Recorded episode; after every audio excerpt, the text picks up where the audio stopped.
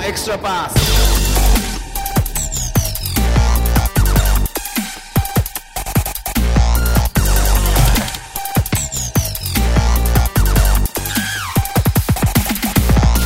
皆さんこんにちは。エクストラパスポッドキャストです。ズボンです。宮本です。はい。何も今日話すこと考えてなかったんだけども。大丈夫ですよ。。はいい。腐るほどありますからある、腐る。るほどある。ははい。えー、じゃあもういいや。早速ね、ゲスト、はい。今日は、いや、宮本さんがね、ずっと前から、はい。あの、秋田について喋りたいってね、ずーっとずーっと言ってたんで、今年は秋田の年ですよ。はい。え もう結論みたいなのが出ちゃってるけど、はい。はい秋田からお呼びしました。はい。えりごうさんです。こんにちは、こんばんは、えりごうです。よろしくお願いします。えりごうさん元気ないいですよね、大丈夫ですかお願いします。緊張してますか緊張してます。 緊張するようなあれじゃないですそよ。うですね。はい。ね、秋田から、わざわざ来てわざわざ、こ来ましたの収録のためだけに、そうですよ。もうエクストラパスが呼んだらわざわざ、呼んだか。そうなんですね。まあ、秋田のね、宮本さんずっと秋田の話したいって言ってるから、そうなんですよね。あの実、は、多分、秋田のブースターさんに、うん。僕、ここ数ヶ月めちゃめちゃフォローされてるんですけおうど、おうおうあの、87バスケットボールってあるの方も。はいはい はい。噛んだね、噛んだね。実は僕、多分エクストラパスのことはあんま言ってないんで、秋田の人はこれをきっかけに、はい。ぜひともエクストラパスをフォローしていただければ、うん。と思いますんで。はい。あ、ずっと秋田なんですか、えりごうさん。ずっと秋田です。生まれてから生まれてから、えー、生まれてからしても若いですもんね。今いくつでしたっけ、八村世代です。おおー、ー若すぎ る。 22歳。 22歳。八村世代の秋田は、平成に野城がやられた時、そうです。平成二の城がやられた時の、時ですね。知らない3です年。あ、んそう。か、能代あがの、全国ニュースに、うんうん、多分あの当時バスケで一番の全国ニュースになったんじゃないですか。えー、野城の全国出場が途絶えた。あー、多分そうですね。数十年ぶり。うん、 50、50年ぶりとかでしたっそんなぐらいけえー、そうなんですよ。その時リアルタイムで見てなかったからあれだな。いや、ビビりましたよ、でも。まあね、の、ねでもあの時の平成はは、確かあれですよね。野城を倒そうって言ってメンバーが集まったんあですよ、ね。そうです、そうです。うん。いろんなとこから集まって。あ、そうかそうか。じゃあ、能代に行かないで、もう対、対野城みたいなのが多分一つの、徒党が組まれたわけだね。うんなんじゃないですか。あのーで、まあそこから。去年3月か。あ、はい今年の3月か。今年の3月、秋田行きましたかあおう行ってましたら。あうね。ん。その時同じ会場にいました。あ、いたんだ平日のゲームですよね。そうそうそうそうそう。3月の13日うでん、りょうたくんの誕生日の日で、はで、のしろが、のしろじゃない、秋田い。が野、城対北海 道。あんなに競ったの野城対北海道だったんですか秋田が、あのーレギュラーシーズンで史上最多人数、 ?4900 4000、うん、。9000まで500ぐらいかな。ぐらい入って、 4000、あの、5000か。そうそうそう、5000弱入って、3階席のうん一番上の、あの、立ち見席まで人がもうずらーって並んでて、あの試合はでもすごかったですよね。いや、ボロ負けでしたよ。いや、違う違う違う。試合内容じゃなくて、あああの、なんかその、雰囲気。ああ雰囲気がね、いや、僕初めて行ったからああ CNA。で、もうあの日は、あの、スラムダンクのね、あの、B フェスの T シャツが配られへて、へビールが半額だったん で、すごいですね多。分、秋の平日でもあんだけ入ったんだろうと思確っかて。で、レバングブスター多分、数十め人。っちゃ一角に、そうそうそうそう電柱後ろかなんかに一角いたそうそう数十人しかいない中、っていう、もう二度と秋田には行かない って、心に決めた日だよね。か。秋田、秋田いいとこですよ。でも、能代も行ったんだよ。あの、バスケミュージアムとかも行ってさ、あーへー能代高校入って写真撮ったりとか、うんちょっと時間なかったから、はあの、練習とか見れなかったんだけど。い。え、練習習見学ででききるる、んうん、ですかそう、できるらしい、なんか。へうー、んすごい。年中できる、そうそう、自自由。由、申請とかしなくても、うん。へー、いそうな行んっだ。てフラッと入って、なんかその見学席みたいなのがあるみたいで、へー。能代高校とそのバスケミュージアムのホームページに書いてあって、へー、すごうんい。さすがバスケの街の城。そうそうそうそう。っていうことなんですけれども。まはい。あそんなえりごさんが来てくれたというこ とで。大丈夫ですか、エリコさん。はい、大丈夫 です。めっちゃ緊張してそうで すね。ハイボール飲んできたんで大丈夫です。もっと飲む。あ、あれ、あれ飲んだ方がいいんじゃないあ れ。日本酒、日本酒。はい。まあそんな感じで行きましょう行きましょうか。はい。じゃあ一つだけ僕の方から告知で、はいえっ、と、グッズをね、相変わらず作ってます。ズボンさんがシコシコシコシコ。人 気ですね。 シコシコシコシコ作ってます、ね。今日今着てるんだよね。そうエクストラパスパーカーをねエクストラパスパーカーを二人で宮本さんと僕がお揃いみたいな感じで来たんですけども。あの、あれですよ。バスケットボールジャンキーっていう。あれめっちゃいいじゃないですか。かっこよくないあれかっこいいかっこいい。あのーなんで僕が買ってから作るんです かそういうのちょっいや、昨 日ね、あのー某 D さんが、と。はい。僕の仲いい某 D さんはいはいはが、いあの、三河の試合見に行ってて、あー、なんか言ってましあたの、ね。三河と川崎の試合、三河、あの、はあえっ、と、刈谷で見に行ってい。て、はい。したら、あの、A 東京のさ、はいあの、有某名、 A 東京ね。某 A 東京の有名ブースターのさ、 は T さんっていう人がいるんだけど、はい。その T さんは、この、あの、アーリーカップから、はい。天皇杯から、はいレギュラーシーズン、プレ、プレイオフ、プレイオフじゃねえや。え、なんだっけ、ちゃ、ちゃ、CS か。はい。もう全試合をアルバルクを見に行ってるっていう、へー。有名ブースターがいるんだけど、はいが、まあ、アルバルクの試合じゃないのに、はい。あの、刈谷にいたって言ってて、へー。本当にあの人バスケ中毒だなと思って、すごいっすね。バスケットボールジャンキーっていいフレーズだって勝手 に自分の中で降ってきて、でもバスケットボールジャンキーってブランドもありますよね。あ、あんのサッカージゃャンキーと、ああるんだ。多分。あ、じゃあ怒られちゃうか。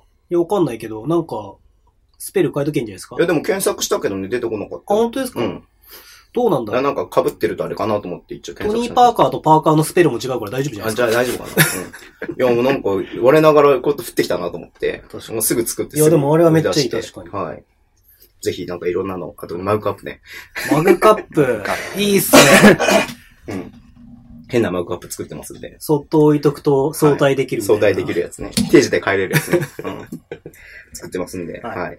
あの、ぜひ、あの、よかったらよろ見しくてお願みいてしくまだすさい。はい。だから宮本さんから言いたいことがあるの僕実ははい。 JBA 公認コーチなんですよ。うん、知ってるよ。知ってます 皆さん知ってましたか、 C ね、級コーチでしそうょ。 C 級コーチ一応。応アマチュアの中で、アマチュアっていうかあれの中では取れる、普通に取れる中で一番上を持はっいてはいるんですけどは、実は。で、僕、このポッドキャストやってて、いはい。うん。気づいたんですけど、うん。何にも JBA に貢献してねえなと思って。おー。全く。はいはいはただ好きなこと喋って。い。うん。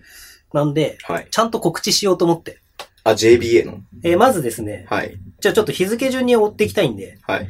えっ、と、まず、 これめんどくさい時間です。これこ えのー、告知45分かかるよ。 12月22日、はいはいはい。えー、アースフレンズ東京 Z、はい。えー、試合が片柳アリーナであるんですけどはいはいもは、えー、10時から12時まで、えー、岩井定健 U15 ヘッドコーチのうん。講習会、チームビルディングうん。が開催されます。はい。うんで、こちらですね、前回僕第1回に参加させてもらいましたうん。うんうん。で、参加したら、なんと、えー、周りの人とちょっとコミュニケーション取ってもらっていいですかって、まあ、よくある、こう、時間あるじゃないですか。うんうん。あの、なんですかあれ。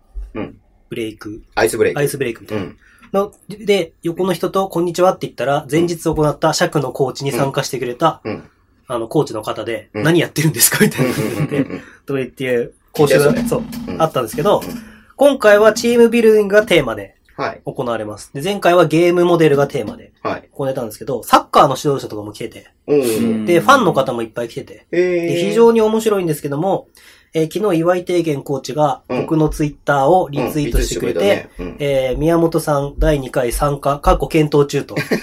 で、僕の方では、えー検討中とは、検討中と言ってるんですけど、ほぼいけないとは言ったんですけど、なんか検討中のものせられたのうんで、はいはいはい。皆さん僕の代わりにぜひともはい。参加してくださいえ、。ちょっと待って、それ、岩井さんどういう意図でさ、はい。あの、宮本さんのさ、ツイートをさ、リツイートしたの宮本さんが来るって言えば来る人がいるかと思ったの。いや、多分僕が、Z ガールが最近好きだっていうのを知らしめ たいなだるけほだとどね思うんですね。。うんお、日本酒開けたぞ、エリゴくんが。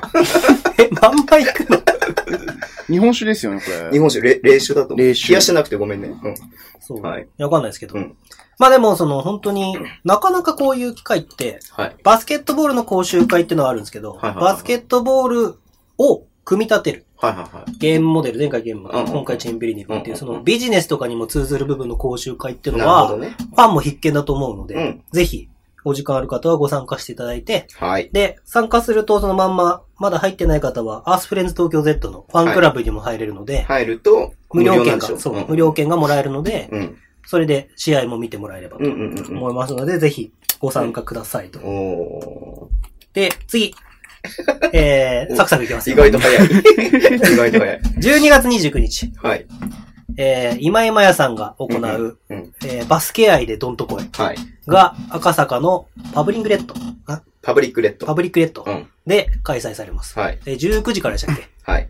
えーで、この間、インカレに行ったらたまたまばったり美人がこっちに手を振ってるんで、うんうんあー僕じゃないなと思って通り過ぎようと思ったら、うん今井さんで、うんで、今井さんが何してるんですかって言って喋ってて、うんあのー壁うんよっかかってたら、前にいたのが、はいえっ、と、エクストラパスのオープニングを喋ってくれてる、はいかの有名な。喋ってくれ てる喋ってくれ違うな。はいはいはカモンエクストラパスの、いはい井口さんね井口さんうんうんがいらっしゃって、はい写真撮らせてもらったんですけど、うんまあ、今井さんがまた、はい石橋さんとか、辻選手のお兄ちゃんうんうんとかとイベントやるので、うんぜひそちらも。キリンの田村とあ、そうです。大西ライオンも来るらしいさんねライオンの大西来さるんらねしいです。はいで、ぜひはいご参加ください。で、なんか、アルバルク東京のうんパブリックビューイングうんうんがその前に行われて、うんあそそうこなんかだら連続参加だとちょっと安いみたいえな。ーそうなんだはい。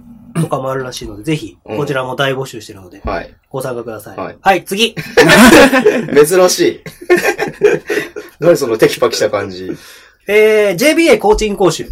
なんだそれ第5回 JBA コーチンカンファレンスが行われます。おはいはいはいで、えーまずですね、10これこちらがですね、1月25日。うんうん今回新しく、えーこれ JBA コーチカンファレンスの第5回目なんですけど、ううんん。あ、そっちから行った方がいいかな。JBA コーチカンファレンス第5回目が、うんなんと、トークですね。はい喋って勉強会なんですけど、はいなんと、登壇する人知ってます知らないこれ一般の方もいけるんですけど、ちょっと高いんですけど、はいトム・ホーバス、えーおーフリオラバスおおーの日本女子代表と男子代表をピックアップした、これまでとこれからっていうへーセッションが聞けます。へ宮本はいけません。ーいついついつ1月26日。あ、だいぶ先だね。で、コーチライセンスを持ってる方だと、うん D 級以上だと3000なんですけど、うん。えー E 以下は、と一般参加者は6000円。あーで、こちら JBA のサイトの方から募集要項があるので、はい。ぜひご参加ください。はい。はい。で、こうなかなかではね、トム・ホーバスとフリオ・マラス、すごンいねラマスの話をいっぺんに聞けることないんで。はい。であと、あの、アナリストの前田さんも多分登壇されると思うんで、へーこの間僕前田さんの講習会行ったんですけど、うんうんうんこの方もすごい話面白いので、うんぜひご参加ください。うん。はい。で、今回多分初めての取り組みで、うん。このコーチカンファレンスに合わせて前日の1月25日、うん。えー、JBA 女性コーチカンファレンスが行われますね。ということで、こちらは25日の13時から17時までです。うーん。で、まあ女性に向けて、女性コーチが巡る世界的動向。えー、で、2部がトップアスリートからコーチへ、キャリアプロセスと現在の取り組みで、 えー、日立ハイテックガーズヘッドコーチの矢渕さんが登壇されますね。はい。で、最後、第3部がパネルディスカッションで、えー、第4部がワークショッ早くプ終わんねえかな。とっていうですね、早くこ終わんねえのかな。皆さん多分会場にしか足を運ばない方多いと思うんですけど、こういうですね、講習にもぜひはい。目を向けてもらえればと思います。はい日本バスケットボールのレベルのアップの鍵は、スイッチ入っちゃった僕な。らにかかかってます。 スイッチ入っちゃったな。もう神々ですけ どね。スイッチ入っちゃったな。ということで、はい。ぜひご興味ある方はご参加ください。はい。い。じゃあやりきったんでエンディングでいいですか仕事した けど、英語君が何も喋ってないね。いやーやりきった。やりきったね。やりきったはいはい。僕もだからバスケットボール業界に貢献しないとなと思って。それ、これ聞いていこうっていう人いるのかないないと思います逆けど。に聞きたいね。いや、ハードル高いですよ、やっぱ。うんうんうんうん。その僕は、コーチライセンス持ってるとかね。そう、だから僕が今やりたいのは、そのハードルをちょっとずつ下げたいんですよね。なるほどね。うんやっぱりこのエクストラパスのポッドキャストなり、やってる講習会とかも。はい。でもやっぱりマニアックなことをやると、ハードルが上がってくると、やっぱり参加者が狭まっちゃうんで、はい。まあそこが難しいところというか。うん。でもこのトム・ホーバスとフリオラマスのトークセッションっていうか、その講習行きたいねは、ぜひ、みんな興味あると思うんうで、んうんうん。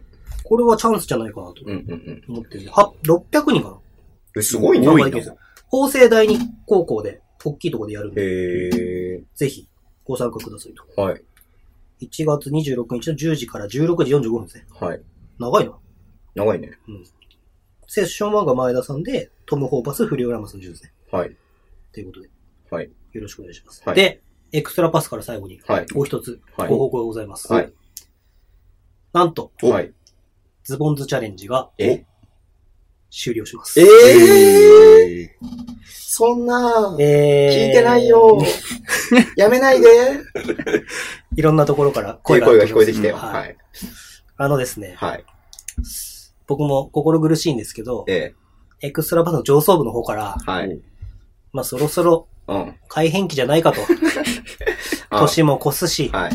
あ年度が、年替わりですはいね。はで、まあ、宮本と、いはい。お前はズボンの振りを3度も見逃した ぞと。そのまんまでいいのか、ズボンズチャレンジと。はい。え、お誰の責任だでそれは。えー、ズボンさんは、はい。ズボンと、はい。上層あの上層部の方がですよ。はいはいはい。全く読めないじゃないかと。 いいのか、それでと。はい。で、お叱りを受けまして、え、え、で、そろそろね、リスナーも、はい。まあ、投稿が減ってきたりとか、はい。あるので、そろそろリスナーも違うもの、はい。あの、笑っていいともでさえ終わったわけですよ。はいはいはいはい。そろそろ変革期じゃないかと。早い ね。まだ多分10回ぐらいしかやってないけどね。うんということで、はい。えー、あれのことは言っていいんですかえ、何のこと あの、最後のラストの、あれをやることは。あ、とりあえずいいんじゃないので、えっ、と、今年の配信が、はい。今回と、はい。もう一回と、はい。えっ、と、もう一つ、三週あるんで、はいは確いか。はいはい。そうですよね、火曜日が三今回週含めてね。はい。うん3回あるんですけど、うん最後の1回は、うん。えー、ねエクストラ、年末に、ど、思いっきりぶつかってるね。31日そうです、とかだよね31日ぶつかっうて、んま火曜日あとか、ね。 31日に配信は多分しないと思うんですけど、え、31日にに配信しますすすれば、しればいいんじゃないしましょレう。トレフししままししょょううかみたいになってたけど今。うん。じゃあ31日配信予定の回が、うん。エクストラパス、うん。えー、アウォーズ。はい。2019。はいうん。ということで、エクストラパスに最も貢献してくれた方々にはい。各賞をお送りする、はい。えー特別編をはい。お送りします。はい。でそこで、上層部の許可が下りたの で、誰えで上層部って誰でさっきから。 知らないんだけど俺。会っー、会ったことないですかたことない上あ層の、部。ジャニーさんみたいなやつあるんだ。そう。上層部の許可が下りたので、そこで、エクストラバス、はい The Final。エクストラバスファイナ ルあ、違う違う違う違う番組終わらしちゃうのポッドキャスト終わらしちゃうのズボンズチャレンジ、うんうんうん The Final うん。うん。を行いたいと思います。はい。ということで、はい。えー、まあ、振り返ると、はい。第1回い目いよ、、振り 返んなくて。今今やで爆誕した、はいはいはい。あのーズボンズチャレンジ。はい。ということで、えー、最後のはい。配信のはいお題は、はい。今今やで、おあ、繰り返すのね。はい、終了したいと思います。はい。まあ、泣く泣くですけどね、はい。上層部がちょっと、はい。あれがはい厳しいんで、なかなかね、ポッドキャストの配信も広がっていかないし、そうね。はい。どうすか、エリゴーさん的にズボンズチャレンジは。まあ、毎回聞いてるんですけど、うん。最近の成功率は確かに低 いな、思ってて。まあ、結構 T シャツとかかかってる時ってあるじゃないああ、はい。ダブ撮りとかはいはい。その時はなんか、し、おあれ、わざとだからね。あ、わざと。わざと あれはわざそうそうと。いや、あれじゃ、ゃなくて、えっと、普段はね。普段うんは。かかかってる時は本気出すけどね。うん。で上層部がうるさいんですよ。ああ、いるんですね、そういう人が。えうん。ー。言うやっちゃいなよ。そうそう言うやっちゃいなってね。清掃員のおじさんな んですけど、うん誰 誰さらに、さらに意味がわかんなくなっちゃう。うんそうなんですよ。うん。ということで、はい。えー、募集をは2週先になりますけど、配い。信はは。いは今から。いはい。はい。えー、まあ、いつ撮るかちょっとわかんないんで、うん。まあ、ツイッターの方で、まあ、いつまでいや、多分、一応予定としては来週、一緒に撮っちゃう。撮っちゃう感。じかな。じゃあ来週までですね。うんうん。じゃあ、ズボンチャレンジ ファイナルの、はい。えー、ご投稿お待ちしてますんで。はい。今まで多分いると思うんですよ。うん。送ろうかなって思ったけど、うん送信のクリックを押せなかった人が、いるのたくさんいると思います。 たくさんいると思いいます。ないと 思うよ。それはいないと思うよ。うんなんで、あ、あとその上層部からお叱りを受けたのが、うんうん。まあ年内にうん今今やを呼べなかったこと。あ、まあね。はいうんまあそれによって、はい今今やが来てラストを迎える予定だったのに、はい。来ないということで、はい。まあ宮本何してるんだと。はい。ということで、まあちょっと、はい。研究の方ではいかなり、えそれについてお便りが来てないですかあ、それについてお便りはい。来てましたね、そういえば。はい。忘れてたでしょ忘れてました。 めちゃめひちゃ忘どれいてました。なぁいつ読むのかなって僕はちょっとドキドキしながら見てたんだけどね。それについて、はおい便。り読ませてもらいます。はい。えー、宮本さん、ズボンさん、こんにちは。こんばんは。ついにこの日が来ましたね。聞きました。ズボンズチャレンジがとうとうファイナルを迎えるとのことで、はい。横浜アリーナの待機列で、今か今かと会場待ちをしている気分の段もないのに団長です。おー。段もないのに団長は実は結構このファイナルを楽しみにしてました。 ファイナルを楽しみにしてんだね。今思えば、宮本さんの、今今やって早口言葉作れそうですよね、を、発端に、ズボンさんの誰かに作ってもらいましょうという言葉を真に受けてしまった こと。それにより、毎週ズボンさんにプレッシャーをかける結果になってしまったことを反省しており ます。いやかっいやいこや笑いいや。いやいやいやいや。それでもズボンさんの噛んでも噛んでもトライする姿は多くのバスケ少年少女たちに夢や希望を与えたことでしょう。与えてない。このポッドキャストは少年少女が聞いてるのか疑問ですけど、聞いてます。時には、ズボンさんの娘が聞いてるんで すか聞いてない。時にはダブドリポスターのタイトルがかかった一戦に挑み、うんまた時にはミヤモンのジェイソン・ウィリアムス並みの予測不能なパスを受けと受けながらも戦い続けたズボンさん。はい。このファイナルという舞台で我々エクパリスナーの夢を背負って最後の勇姿を見せてくれることを期待しております。うん。もちろん、ファイナルの相手はあの方なのでしょう。自身主催のイベントにリーグのトップを召喚するほどの気持ち、いかイカね。うん。相手にとって不足なしです。はい。今こそズボンズチャレンジの成果を見せつけ、チャンピオントロフィーを勝ち取ってください。頑張れ、ズボン。チャチャチャ。それさ、はえ、今井さんを呼んで勝負するっていう体がよくわかんないんだけどさ。まあ、深読みでしょうね。あ、なるほどね。はで、い。僕は思ったんですけど、はい29日に行って今井マヤの前で読めばいいんじゃないですかやる か。やるか、それ。ちょっとごめん、これだけ読んでもらっていいです かもらおうか。そそうでしすたね。ら31日も間に合うもんね。確かに。あ、じゃあ行くかな、29日。これだけ、これだけ年末出れないなズボンさんまあ、は。最悪 DM でいいんじゃないですか。えりごくん行く代わりに。 29日です かあ、来たから。まあでも、ちょっとすごい、心苦しいですけど、はい。もしかしたら、アルバルク東京のうん、パブリックビューイングをやってからのうん、バスケ愛でどんとこいなんで、うんあれ団長団長いるよね。いるんじゃないですか団長がやる団か。長 ?VS 団 長団長 VS 今今や。そうそれちょっと欲しいね。確かに欲しいですね。うん今今やカメラーっつって裏側入ります。 この間北海道行ってたし言ってねま。したね。うん。おののかといつもセットなのかなって思うけど。あ、そうなんですか。いや、たまたま去年も12月の7、8の富山戦の時に、おののかへとー今今やがセットで来てて、俺もちょうどその時北海道行ってたんだけど、そうなんですか。そうおそうのののかと今今比べちゃったらね、おのののかの方が可愛い気がしますけどね。あれなんでこの空気それ言っちゃダメだな、なんか。タイプが全然違うじゃん、なんか。確かに可愛い感じの子と美人さんじゃん。ううんだからどっちがどっちとか僕はないです。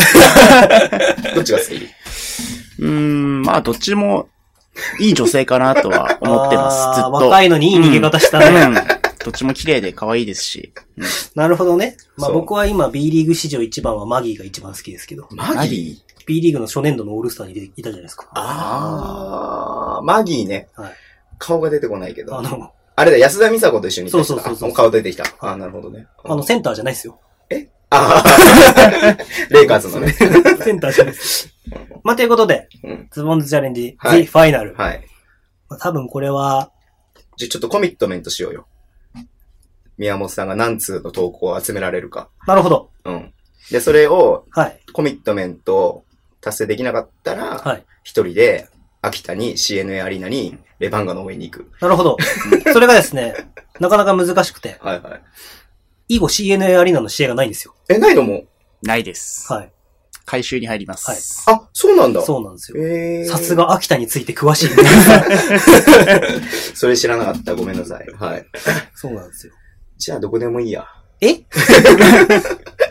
秋田県立とか、あ秋田じゃ市あじゃあじ立ゃあ秋が田じゃなくてもいいよ。秋田じゃなくてもいい。秋田県立が CNA。秋田市県、立が私立が CNA えで、秋田県立体育館っていうのがまた一つ別にありまあーす。しかも結構近くにあるんだよね。そうです。すぐ近くにあって、うん県立の方がちょっと狭いですね。あ、そうなんだ。なるほどですね。 CNA めっちゃでかいもんね。まあじゃあなんかコミットして。はい。なんつうえ、リアルにですかはい。今まで、間違いなく僕の中で3通は来てくれるはずなんですよ。うんうん、頼めばね。はうんうん。頼むレギュラーメンバーをい。ね。レギュラーメンバーが来てくれるはずなんで、まあそこはちょっと僕も頼もうかなと思ってるんでうん、うんうん。やっぱファイナルに向けうんて。うんうん。だから、5通。 3通の他に5通いや、合わせて5通。 ?5 通固くねえ硬いですかうん。だって、札幌のジェイソン・ウィリアムスと埼玉のダンマリー召喚すればそれで済むからね。いや、埼玉のダンマーリー、札幌ジェームス・ウィリア ムスは今回来ないです。なるほどね。 はい。はい。じゃあ、5通シダマさんあた りが。いや、それ、マ ジ、マジ来ちゃったら逆に気まずいから、それ。逆に気まずいから。今日もいいねもらってるから気まずいから。申し訳ないからさ、うんプロ選手にお願いするのね。はい。ごっついきましょはい。わかりました。で、お題が今井まう。や今今やさん。はいはい。ちなみに、前回のお題の、あれは来てないですか今週は。来てないですね。じゃあいいです。じゃあ本当にいよいよファイナル。そういうよ、ファイナルで本す当。にいよいよファイナルですね。本当に。わかりましというた。ことで、はい。では、行きましょうか。はい今週も宮本さんの振りだ。やりきったわ、もうなんか。 やりきった。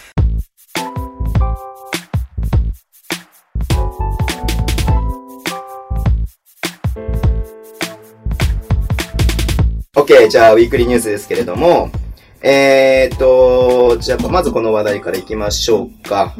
えー、先週1週間かけてね、大熱戦が繰り広げられてましたね。見ました宮本さん。なんの先週1週間やって た。ちょっともう宮本さんやりきったから、ちょっとや待りっまてすかズボンさんと、はい。エリゴーさんが、はいファンタジーで直接対決をしてました。知らねえ知らねそれですか。 え全然違うのは思いついてたけど、知らねえ、そんな先週の。1週間かけてね、ズボンさん負けました。オタクら、なんなのあの名前。ストゼロ2本で酔う男。酔う男こと、エリゴーパイセンがね。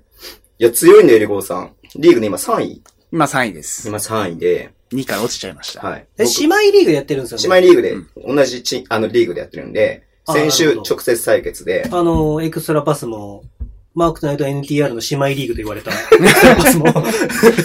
まあ、パクリだから ね。はい。そうなの、負けちゃったんですよ、ズボンさん。 7号で負けたんでしょ勝因はないんですか、勝因は。勝因は、うん。稼働数ってあファンタジーの中であって、はいその1週間の中でう、ん。自分の、じが保持してる選手はい。が10人ですかうん、10人。リーグだと。10人いて、その1週間の試合の中でやるので、はいはいはい。例えば、2試合しかない選手、1試合しかないあーなる選手ほとどかってあるので、その中で、やっていく中で、最初に出た稼働数が、自分が5ぐらい負けてたんですよ。はいうんまあ5ぐらい負けてたので、これはもう選手入れ替えれば、ああ、稼なる働ほど。稼働数は上げれば、まくれるなとはいはい思ったので、その稼働数でまくって勝ちました。なるほちょっと宮本さん見てほしいんですけど、ど。はい。この3位のストゼロ2本で酔う男さんがですね、エリコーさんなんですけど、はい。これはその、ムーブ数って言って、は選い手を入れ替えてる数なんですよ。はい。この、まだ、い8周目ですよ。はい。 8周目で74選手を入れ替えてるんで すよ。稼働数上げすぎだよ。人によってはね、ゼロの人もいるし、まあ僕も比較的多くて15やって、16やってんだけど。 その、選手を入れ替えてない人は本当に有望な、自分の中の好きな人たちだけで戦ってるってことですだから入れ替えたら入れ替えただけ、かはい。ほら、そのいい選手を出し、出しちゃうわけだから、うん他の人に取られちゃう可能性があるから。ああ、なるほど。そう。だからメリゴーさんは多分そこそこの、まあ誰が入っても同じだろうなぐらいのレベルの選手をめっちゃ入れ替えてる。ああ、なるほどね。そう。ドラフトでまず失敗した んで。スター選手を取ってくることではなくて、だからスター選手をそれこそ、保持しといて、うんだからその、ちょ、そこそこの選手。要は10人いても、上5人はさ、やっぱ、うね、はいはいはい。こう動かしたくない。はい、けど、下の5人はちょっと動かしてもいいかなっていうような選手だったら、ああ、なるほど。もう、女を取っか引っかしてるのと同じですよ。ああ、ウェーブしまくってそう ねで。す。なるほど。ウェーブされたのかしたのかわかんないけど、はい。編集長が言ったけど。あ、そうだ、ウェイえ、そうだよ。ね。あのー、ウェーブしたんですよね。あ、カノコはウェイブしました。何ヶ月ぐらい付き合ったのあ、全然1ヶ月ぐらいで終わえーりました。な、な、なんでなんでなんでなんでなんでウェーブしえたの、ーなんでですかね。なんでウェーブしたうのん。いや、なんか、別れるみたいに言われたので、うんうん。これにそ関れウェーブしてさは、れたんじゃないそしたら。でも、あーどうなんですかね。 聞いてないよウェイブ聞いてないから大丈夫されたかもしれないです。何何何これ。エクストラパスはテラ派を目指 す。テラ派がさ、言うじゃ ん。今、電車の中で見てきたからさ。家でダウンロードしてね、はい電車の中で見てきたんですけど、ははい。あの、新しく入った人がね、はいサンズのウェアを着てたよ。おそれは言っちゃっていいんですか何がネットフリックスの方が早いですもんね、だって。ネットフリックスだよ。テレビで見てる人遅え、れテレビでやってるんのテレビは何週間か遅れてやってるんですよ。へって。なってくると、今、ズボンさんは、うんテレビで見てるテラ派リスナーの方々うん。リスナはー、。リスナ ー、ウォッチャウォッーの方々が知らない情報をすでにもうぶっ込んでしまいましたよ。リーク、リーク。はでも別にいざサンズのっていう服着てたぐらい。いいじゃん、別にそれは。はい。なるほど。ということで、ズボンさん、ボロ負けを喫しましたので、はい残念でした。これはもう一回戦うことはあるんですかあ、ね、多分もう一回はないかな。確か。みんな一回ずつ戦うわけ一ですか回ずつ一回戦って、ん残りの分をまた最初からちょっとずつ戦うんだかああ、なら、るほど。多分ギリギリなかったような気がするかあ、な。じゃあ最初に当たった人は、また当たる可そうそ能うそう性そがうそうそあう。る。もう8周目なんで、うん全部で21周、20周ってことだっけ、んそうです、うんそれぐらいです。すごいですね。そうそうそうそう。いいや、や楽しんみでんますよな豆ですよね。いや、これでも本当エリゴクの作戦は、本当だから要は、き今日試合が終わったら、明日の試合ある選手で、フリーエージェントの選手とかを探して、そいつが良ければ入れ替えるみたいな作業しなきゃいけないすから、ごいっすね。めちゃくちゃ豆ねじゃないと、確かでに。きないよね。寝る前と、あの、仕事中のちょっと暇な時トイレに 行って、携帯を見て、えーフリーエージェントの選手を探して。探して、あ、こいつダメだって言って、すぐ切って明日の試合の選手を入れるっていう作戦をとってます。え、切ってくと、その、フリーエージェントで出てきて、そこは先取りなんですかそうそう、フリーエージェントの人が先取りで、あだから、あの、なんだ、リラードとかみたいな選手はいずれ稼働するだろうから持ち続けとこうみたいな話。あ、そうそうう、ん怪我してても持ち続けてる人もいるし、なるほど、なるほど。え、じゃあそろそろ八村は切られる可能性があるってことですかみんなの中で。え、なんで今日怪我したじゃないですか。今日怪我したの今日怪我して前半だけ出て、あ、そうなんだ。で、後半、あの、出てないらしいんで、うん7得点にリバウンドかな。あ股関節を怪我してま俺し見たてなかった。うんうんそうなんですよ。ちょっとちゃんとね、バスケの情報ぶっ込んだ なバスケもだけど。怪我はでもわかんないね、いつ復帰するか。ああ。じゃあその情報が出て、例えば八村の怪我の状態を。そうそうそうそうまあ八村を切るって言い方すると、ちょっと皆さんにあれかもしれないけど。エイトンとかさ、うんあの、ほら、尿検査でさ、25試合、うん。出場停止になっちゃったけうど、んそれ持ち続けてる人、持ち続けてるよねあ、い、持ち続けてる人もいれば、へー僕も、俺もジョン・コリンズ、あれジョン・コリンズだっけジョン・コリンズです、ね。ジョン・コリンズ思ってたんだけど、はいはいあの、それもに25試合かな、はい20試合かな、出場停止になっちゃったから、俺はすぐ切っちゃったの。へー人人それぞれ考え方があるからなんだけなるほど。うん。へえ、面白いですね。なんかそういうのもね、先日、e スポーツで、あの、東京で14、15日に、パワプロがあったんですけど、あ、ああの、レバンガの実実況で中村豪太がうんうん、そのなんかプロ並みの実況をなんかしたっていううん話を聞いたんでね、ファンタジーもね、実況付きで解説っていうか実況つけてもいいんでしょ実況つけてもいや、なんかその一週間の流れとかをアナウンサーの声とかで流うんしたら面 B 白いですリーグでファンタジーやったら絶対盛り上がるよね。外国籍いいの取ったら、う。うんん。でも、そうですよね。それは外国籍で、それこそ、三河のガードナーとか、36分とかずっと出るわけだから。そうそうそうそうそう。そしたらガードナー取ったもん勝ちみたいな感じになるじゃないですか。そうそうそうそうそう。そういうのもあるから。だかでも僕は長谷信を持ち続けるけどね。ら好きでと持ってる人もいるし、はでもね、それもいろんな考え方あるからね。ははい。すいません。なんか今まで僕がずっと溜め込んでたファンタジーの話 を。せっかくエリゴくんが来たので。いファンタジーのポッドキャストやった方がいいんじゃないですか、フ ファンタジやー、ったそうだね。ファンタジーだけのほら、ツイッターのアカウントとかもいっぱいあるしね。ううんん、情報を出したので。最近すごい、フォローされるんですね、ファンタジーの人に。え、どういうこといや、なんか多分、流れ、ズボンさんとか、多分僕、出させてもらったりとかもしたじゃないですか。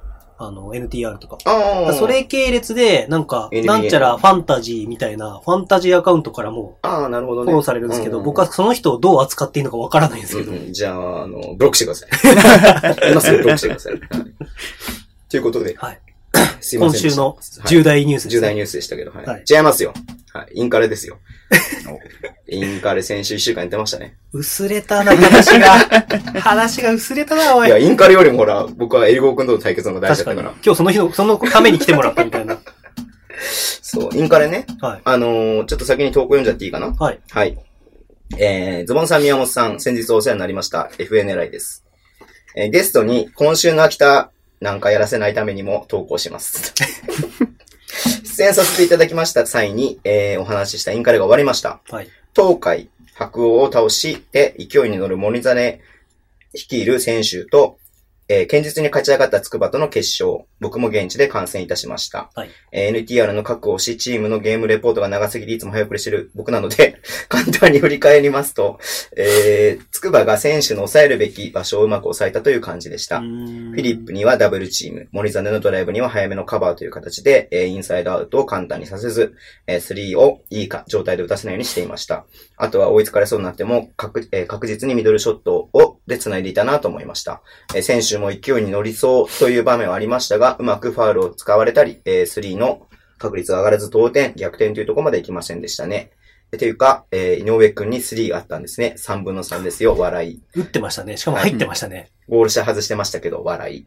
えー、牧、増田、ペアが、えー大堀時代も彼らの代で、えー結果残せていなかったので、悲願達成できたのがいいストーリーになっていたのではないでしょうか。はい。インカレも終わり、えー12月下旬には、えー特別指定の発表もされていると思うので、えー今後、各選手に期待ですね。えー森真は、えーハーデンに近づくにはドライブの際に体をもっと強く当てていけばファールももらえるのかなと思いました。えーちょっとまだ細いな、と。以上、結局長文になってしまいました。えー忘年会行きたかったです。笑い。ということで、えーこの間話してくれたね、はい。狙いくんがわざわざ投稿送ってくれありがとうございまはい。す。いやー、狙いさんと見たかったですね。ね、決勝ね。うん。今さ、出てきたんだけど、あ、いいや、どうぞ、宮尾さん。はい。何の話もないです けど。どうしたんですかどう僕はこれ振られてどうすればいいですか、いや、インカレの話さ。まあ、僕も見てきたんですけど、うんうん僕は、どれを見たんだ女子の、えー、準々決勝と、うん。男子の準々決勝を見てきたんですうんけうんど、うんうん。で、実は残念ながら、つくばの試合は、前半しか見てないんですよ。うんうん。ちょっと用があって、その後。うんうん。なんで、その後ろの日体と、うんあれかな、もう見てないんですけど、うん白鵬かうん。でも、あの、もう、森真の、準々決勝の森真の、うん。ラストの東海との試合のうん3を見ただけで、うん行ってよかったなって思える大会でしたね。なんか、こういう書き方僕好きじゃないんですけど、うん。よくメディアとかで、まあ僕よくメディア批判するんですけど、はい。こうなんか、もうセクシーの、森真セクシーの大会みたいな、へーなんか僕なんかそういう印象、僕のう中んで。うんうん。森真の大会になるか、なんかその、復活っていうかうんう、ん筑波なり東海なり、うんうんうんうんなんかそういう構図うん。みたいのがあったのが、逆にまあ、面白みもあったのかな、みうたいな。ん。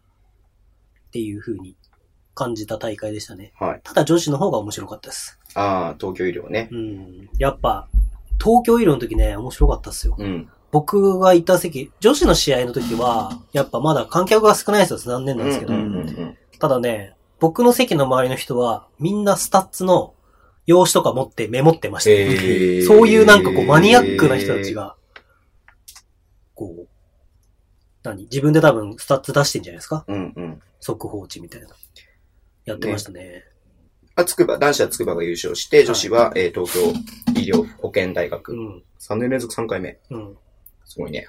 だいインカレに合わせてくるのがすごいですよね、やっぱ。うんこのチームは。タイムマネジメントの部分も、タイムシェアの部分もそうだし、うん。やっぱそのプレーの選択、うん。その判断するっていうところが、やっぱ抜けてますよね。はレい。ベルが、大学の女子の中では。っていう、どこにどうやってドライブするのかとか、なぜそこにドライブするのかっていうのが、もう徹底されてるんで。なんで 笑ってんのいや、別に俺何も話すことないなと思っねて。はい。まあ、抜けてますね。やっぱ、はい恩塚さんのバスケットボールから学ぶことは深いです。はいはいただ残念だったのは、はい。まあその、早稲田のは中田選手がい。うん。怪我をしてしまって、あ、そうだよね。そう代表候補でも入ってるんです けど、まあどんぐらい怪我がはい。長引くのか、どれぐらいの怪我なのかちょっとわかんないですけど、うんうーん、まあ女子はいい感じで、その地方の大学も、うん。あの、8に入ってきてるんで、はいはいはい。まあそういう意味では関東うん。一極集中型ではなくなってきたのうも、ん。うん。ポジティブではあるしう、ん逆に言うとメンバーをそうやって関東に集めてうん。やってるのに、どうして勝てないのかっていうのは、指導者の方々はちゃんと考えてい ると思います。もう、めっちゃ上から。めちゃくちゃ上からいや、だってめっちゃメンバー集まってるのにうん、そんなバスケするみたいあ、ななるほどね。うん。っていうのは結構この、まあこれはは、まあ正直男子も、はい。まあ、一部分はかかってくる部分ですけど、なるほど。わうん。かりました。じゃあ、いいっすか、インカレは。大丈夫です。見てない。まあ、これ、言わなくてもいいかなと思ったんだけど、さらっとややっていきますね。はい。はい。えー山本修介アルバルク東京初得点。おおめでとう。なんで、一本しか入らないん だオフィシャルタイムアウト明けではい4分44秒出場して、えーフリースローをもらって、え2本打って1本しか入ら ない。怒られるよ。試合終わった後ね、またいつもながら僕のところにいっぱい写真とか動画が送られてくるんで、はいそれを、あの、山ちゃんに送ったんだけど、はいなんか呼ばれた気がしたっていう LINE スタンプが送られてきただけで終わりました。なんか、何それ深くは言及しなかったです。はいはい。まあいいですかこれに関しては。はい。はい、じゃあ B リーグ界隈。来た。はい、レゴ君お待たせしました。一応ね、今週は、あ、先週は、はい平日の、 11日ですね 11, 節と、はい。えーまあ週末に12節が行われてるんですけど、はい。どうしようかな。あのー拾ってかなくていいかな、今日は。えりこくん来てるから。そうですね。ポイントってか、そのメインのところだけはい拾っていきましょうか。じゃあ一応言っといて、今週が来たって叫んで、わかりました。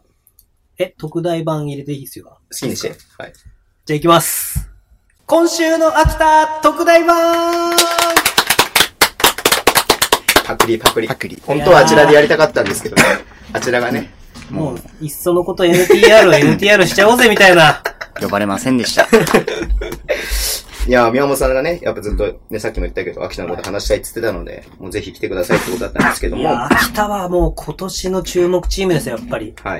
まず一応結果だけ先にさらっておくと、はいえっ、と、まあ、先週もね、東京との試合もね、ちょっと話しても別にいいかなと思ってますし、えー、11節は、えっ、と、宇都宮と秋田でやって、はい。えー宇都宮ホームでね、秋田やって、宇都宮勝ちました。はい。 12節、えー週末は、えーっと、名古屋と秋田ホームでやって、1勝1敗。はい。で秋田現在11勝9敗。ん ?9 敗だっあてるの、一個ね、あそうかおあの、やって横ないのか浜戦がやってない。あやってないのか。うはん。消化してない試合があってね。うんという状況ですけれどい。2も、月12日国際プうールん。ですね。エリゴ君がね、ものすごいね、量のね、資料を ね、このポッドキャストにおいて資料を持ってきたのは僕に続いて2、2人目 です。偉いちょっねとね。。喋るために持ってきたんですよ。偉いねうんはいちょ、アルバルクセも、見あて本当に、見てちょっみまとした。、はい、僕、秋田をご利用ししてる割には、すいません、北海道を追いかけてて、まだ全試合秋田を見れてないんですけどお、はい。ぜひ、いろいろ教えてもらえればと思そうですね。何から話しますか何か話して話してもらっていいですけど。うんいやいや、宮本さんはなんか、あ、じゃあ僕の方で最近出してるデータのやつを、うんうん。あの、秋田版をまとめたんで、ちょっとじゃあそちらを見てもらいましょうか、皆さ んにもせっかくなんで。え、これまたあれでしょあのえ、ゆあゆ DM でくれるやつあげるけど、秋田の人が欲しいっていう人はいないかなと思って、あれだあなるほどねなんですけど、うんうん北海道だったら、まあ北海道ブースなので、まあ4ファクターで、要は得点効率とか、えー、ポゼッションとか EFG、シュート効率とかっていうのを出したんですけど、まあ秋田今77.10が平均の得点で、は失点がやっぱ素晴らしいですね。72.15。い。うんで素晴らしい残残念ながら、レバンガはこれが逆になってます。うん失点の方が多くて、うん得点の方が高い、うあん低いっていう。で、秋田はやっぱりちゃんとディフェンスをちゃんとここでベースにしてて、ある程度の得点も一定数字超えてるという。はい。まあ平均値なんで、この100点とかのゲームもあるからなんとも言えない部分はあるんですけど、正う直。んで、素晴らしいのはやっぱ、はい。なんで笑い やポッドキャストじゃ伝わんないだろううまあ、得点効率がそんなに低くなくて0.909。な。うん。で、ポゼッションが85。で、これはやっぱオフェンスリバウンドとかの、あれがあるかなっていう印象があります、ちょっと。で、ターンオーバーが去年、リーグ1位なんですけど、うんうん確か。まあ、それも14なんで、まあ、平均ぐらいまで下がってきてはいるんで、まあ、この辺が、ファール数も多いし。ファールスも多いですね。うんファールスも1位。うん。で、ちょっと今ごめんなさい。B リーグのランキング見てないかわかんないですけど、まあ、やっぱ、そのファール数は秋田ハードなディフェンスがあるかまらあ、仕方ないよね。仕方ない部分はあると思うんですけど、ただね、秋田の素晴らしいところって、うん。あの、ファールで明確に止めてるところが何箇所かあるんで、うん止めますね使ってるっていう。明らそう、かに明らかに意図的に使ってるっていうのがあるんで、うんそこは素晴らしいなっていう。まあ、皆さんちょっと感じてるかもしれないけど、そう総論としてね、細かい部分じゃなくて、総論として秋田のスタイルってどういう感じなんですか宮本さんから見て。まあ、明確にハードな全員のディフェンスから、うんうん今年はうんオフェンスがシンプルになった。うーん。去年よりもシンプルに前田健三さんが。がシンプルにしたっうんうんていう感じで、どうですかねまあだから本当にディフェンスのチーム、うん。うん。ディフェンスで勝ちに行くっていうチームですようんうんねう。んだから本当に勝ちつ、まあまあ、レバンガでも言いましたけど、負けないチームっていうのをまず作ってから、うんうん。その子をベースにしてうん、得点は、ちょっと、ことは言わないですけど、うんうんあのですね、あの、3人2人とか、2人のプレーとかっていうのが増えました、すごい。チチーム全員でやるっていうよりは、3人でプレーしてから、逆サイドに振ったらその2人でプレーするとなるかほ。どね。で、シンプル化したんで、だからそういう意味では細谷の加入とかうが、んすごく大きい。うん得点が1人で取りに行ける選手がはい。いるっていうのは。で、まあこんな感じで、まあざっくり、オフェンスリバウンド平均が33.67とか、まあちょっとた、ちょっとほんのり高めかなみたいならこの辺はね、まあでも、リバウンドがちゃんと取れてるんですよ。うん。そのディフェンスリバウンドにしても。うん取りに行くっていう感じがね。そう。だからそれはやっぱ、キカでニカがいて、うん。そこの、ああんま好きじゃないかもしれないで すけど。で、ある程度こう、ちゃんと、はい。みんなが二十何分ずつ出てるはい。分でちゃんと確保できてるのかはなっい。ていう。はい。はい。で、面白いのは、うん外国人が、面白いというか、さっきのスタイルの話になりますけど、うん外国人はがいちゃんと仕事する。はい。うん。そうです。ディフェンスに関して。そう。はい。サボったりしないで、ちゃ んとそうハードショーしたりとか、そう。っていう ポップアウトするとかっていうのをちゃんとやってくれる。そうはいはい。って以い上、う意味では、以上、今週の秋田特大部でした。今週の秋田を求めてるの は多分僕とエリゴーさんだけです。いやいやいや、まあでもね、全然ちょっと話したいこととかずれちゃうかもしれないけど、ちょっと大きなトピックとしては中山選手が、はい。うん。あの、ちょっ怪我しちゃったと大きい怪我しちゃって、はい。 6週間で出てたけど、なんかちょっと僕、まあちょっと、そういう医療系に詳しい人が聞いたら、はい。絶対6週間じゃ戻ってこれない怪我だ。いや、マジっすか。で、あそこの怪我って難しいんじゃないですか3ヶ。月はかかるだろうって言ってたえ、だね。ってこの辺でしょ開放骨折って要はあ、骨が、開放骨折なのううんん。骨がつ突き出ちゃってるそし、れあと爪も全部剥がれちゃってる。うん。いう、かの有名な、うん。アルティメッタ円盤美女の田村智恵も開放骨折したん ですよ。それ前聞いたよ。うんなるほど。そう、らしいですよ。うん。うんでも中山くんいないとやっぱきつい。きついですね。やっぱり、正直ベンチのメンバー見ても、彼の替えっていうのがいないまうあんっていうのもありますし、で、ベンチにいるのが今川っていうんう、うんうんうん。入ってきた選手と、 195? 6ぐら95い、 6ぐらいのちょっと大き明治大い学明治の人と、で、試合、たまに出る長谷信うんうん。になって、そこで中山埋めるっていうのはどうしてもできないんで、うんで、ここからやるってなると、やっぱり野本とかうん。古川が替えにならなきゃいけないかなとは思ってるんですけど。ただ、僕的には、今回のオフェンスのキーは、今シーズンのオフェンスのキーは古川だと思ってるんで、うん古川いなかった方が痛いかなって思ってるんですけど、その辺はどうですかそうですね。古川、うーん、うん、いな、うーん、いないとなんか、オフェンス詰まるなっていうふうにはうん思ってて、うん。古川いたらもうちょっと綺麗にオフェンスできたところを、例えば、拓也くんとか、あ中山うん。が、まあ、無理に、無理には今年そんなに多くないですけど、突っ込んでって、うフんァールもらえるかもらえないかのプレーっていうのが多かったかなとは思いますね。秋田のオフェンス構築って、その、逆サイドが、オフボールサイドが古川ありきで結構。うん。で、古川1ヶ月ちょっとぐらいいなかったじゃうないですか。ん。その、ハンドオフで、左サイドで展開を作ってると、逆サイドのオフボールスクリーンで古川を生かすっていう使い方を、だから昔の、昨シーズンとか、その水野さんの時代の、レバンガのオリモさん使うみたいな使い方をしてるんうで、んうんうん。まあ、あそこのオフボールのスクリーンの脅威が減ると、オフェンス詰まるなっていうのはすごい、僕は感じてて、この空気感大丈夫い大丈夫だよ。間違ったこと言ってないよ。や、間違ってる、合ってるはいいんですけど、このなんか、テンションの低さ。いやテンション高いよ。今日宮本さんがやたらテンション高いがちょっとどうしようかなと思ってるだけですよ。いや、だからちなみになんですけはど、いはいはいちょっと一個さっきの長谷信では埋められないってところをね、うんうちょっと議論したいんですけ ど、あん。のー、やる気だぞ、今日は。長宮本がやる谷気だ信ぞ。のはい。今シーズンのはい12節終了までうんの試合の平均プレータイムが4分38秒なんですよ。あ、そんな少ないのゼロもあるんで。あ、そうかそうかそそうう。かあ。の全試合一応平均。うん出だした時うんうんうんだからゼロのところ除いたらもうちょっと高出た時間だけを平均したらうん。うん多いんですけど、ただ、長谷信、秋田が対象した試合うん。は、全試合、長谷信が15分以上出場、15分ぐらい出場してるんですね。うんううんうん。ん。で、えっ、と、僕、第2節の横浜戦、負けた試合なんですけど、うん。を、えー分隊に見に行ったんですよ。はいはいはい。で、その時にツイートもしたんですけど、うん。その、長谷信出場機会なかったんですけど、うん。健三さんからハーフタイムに呼ばれて、うん。結構話し込んでて、うん。ただそれを見た時に、あ、長谷信必ずどっかで使うんだなと、うん。うっん。ていう印象があって、うん。うん。で、だからその使うための、その重要な基準うん。を長谷信がちゃんと超えてくれうば、んどっかで使われるんだろうなって言って、うんうんうんまあそれで、え ー僕が現地に見に行った、この感じで行くと現地に長谷信を見に行ったみたいになりますけど、はい。北海道戦。はい。北北海道の上にいたんですよ。はい。まあ、北側にそうですいいよ、別に。うん。好きにしていいよ、それは。うん、で、まあ、ちょっと散々な結果を長谷信が出して、 あー、あったね、あの日そ。う。で、もうちょっと声かけられないみたいな。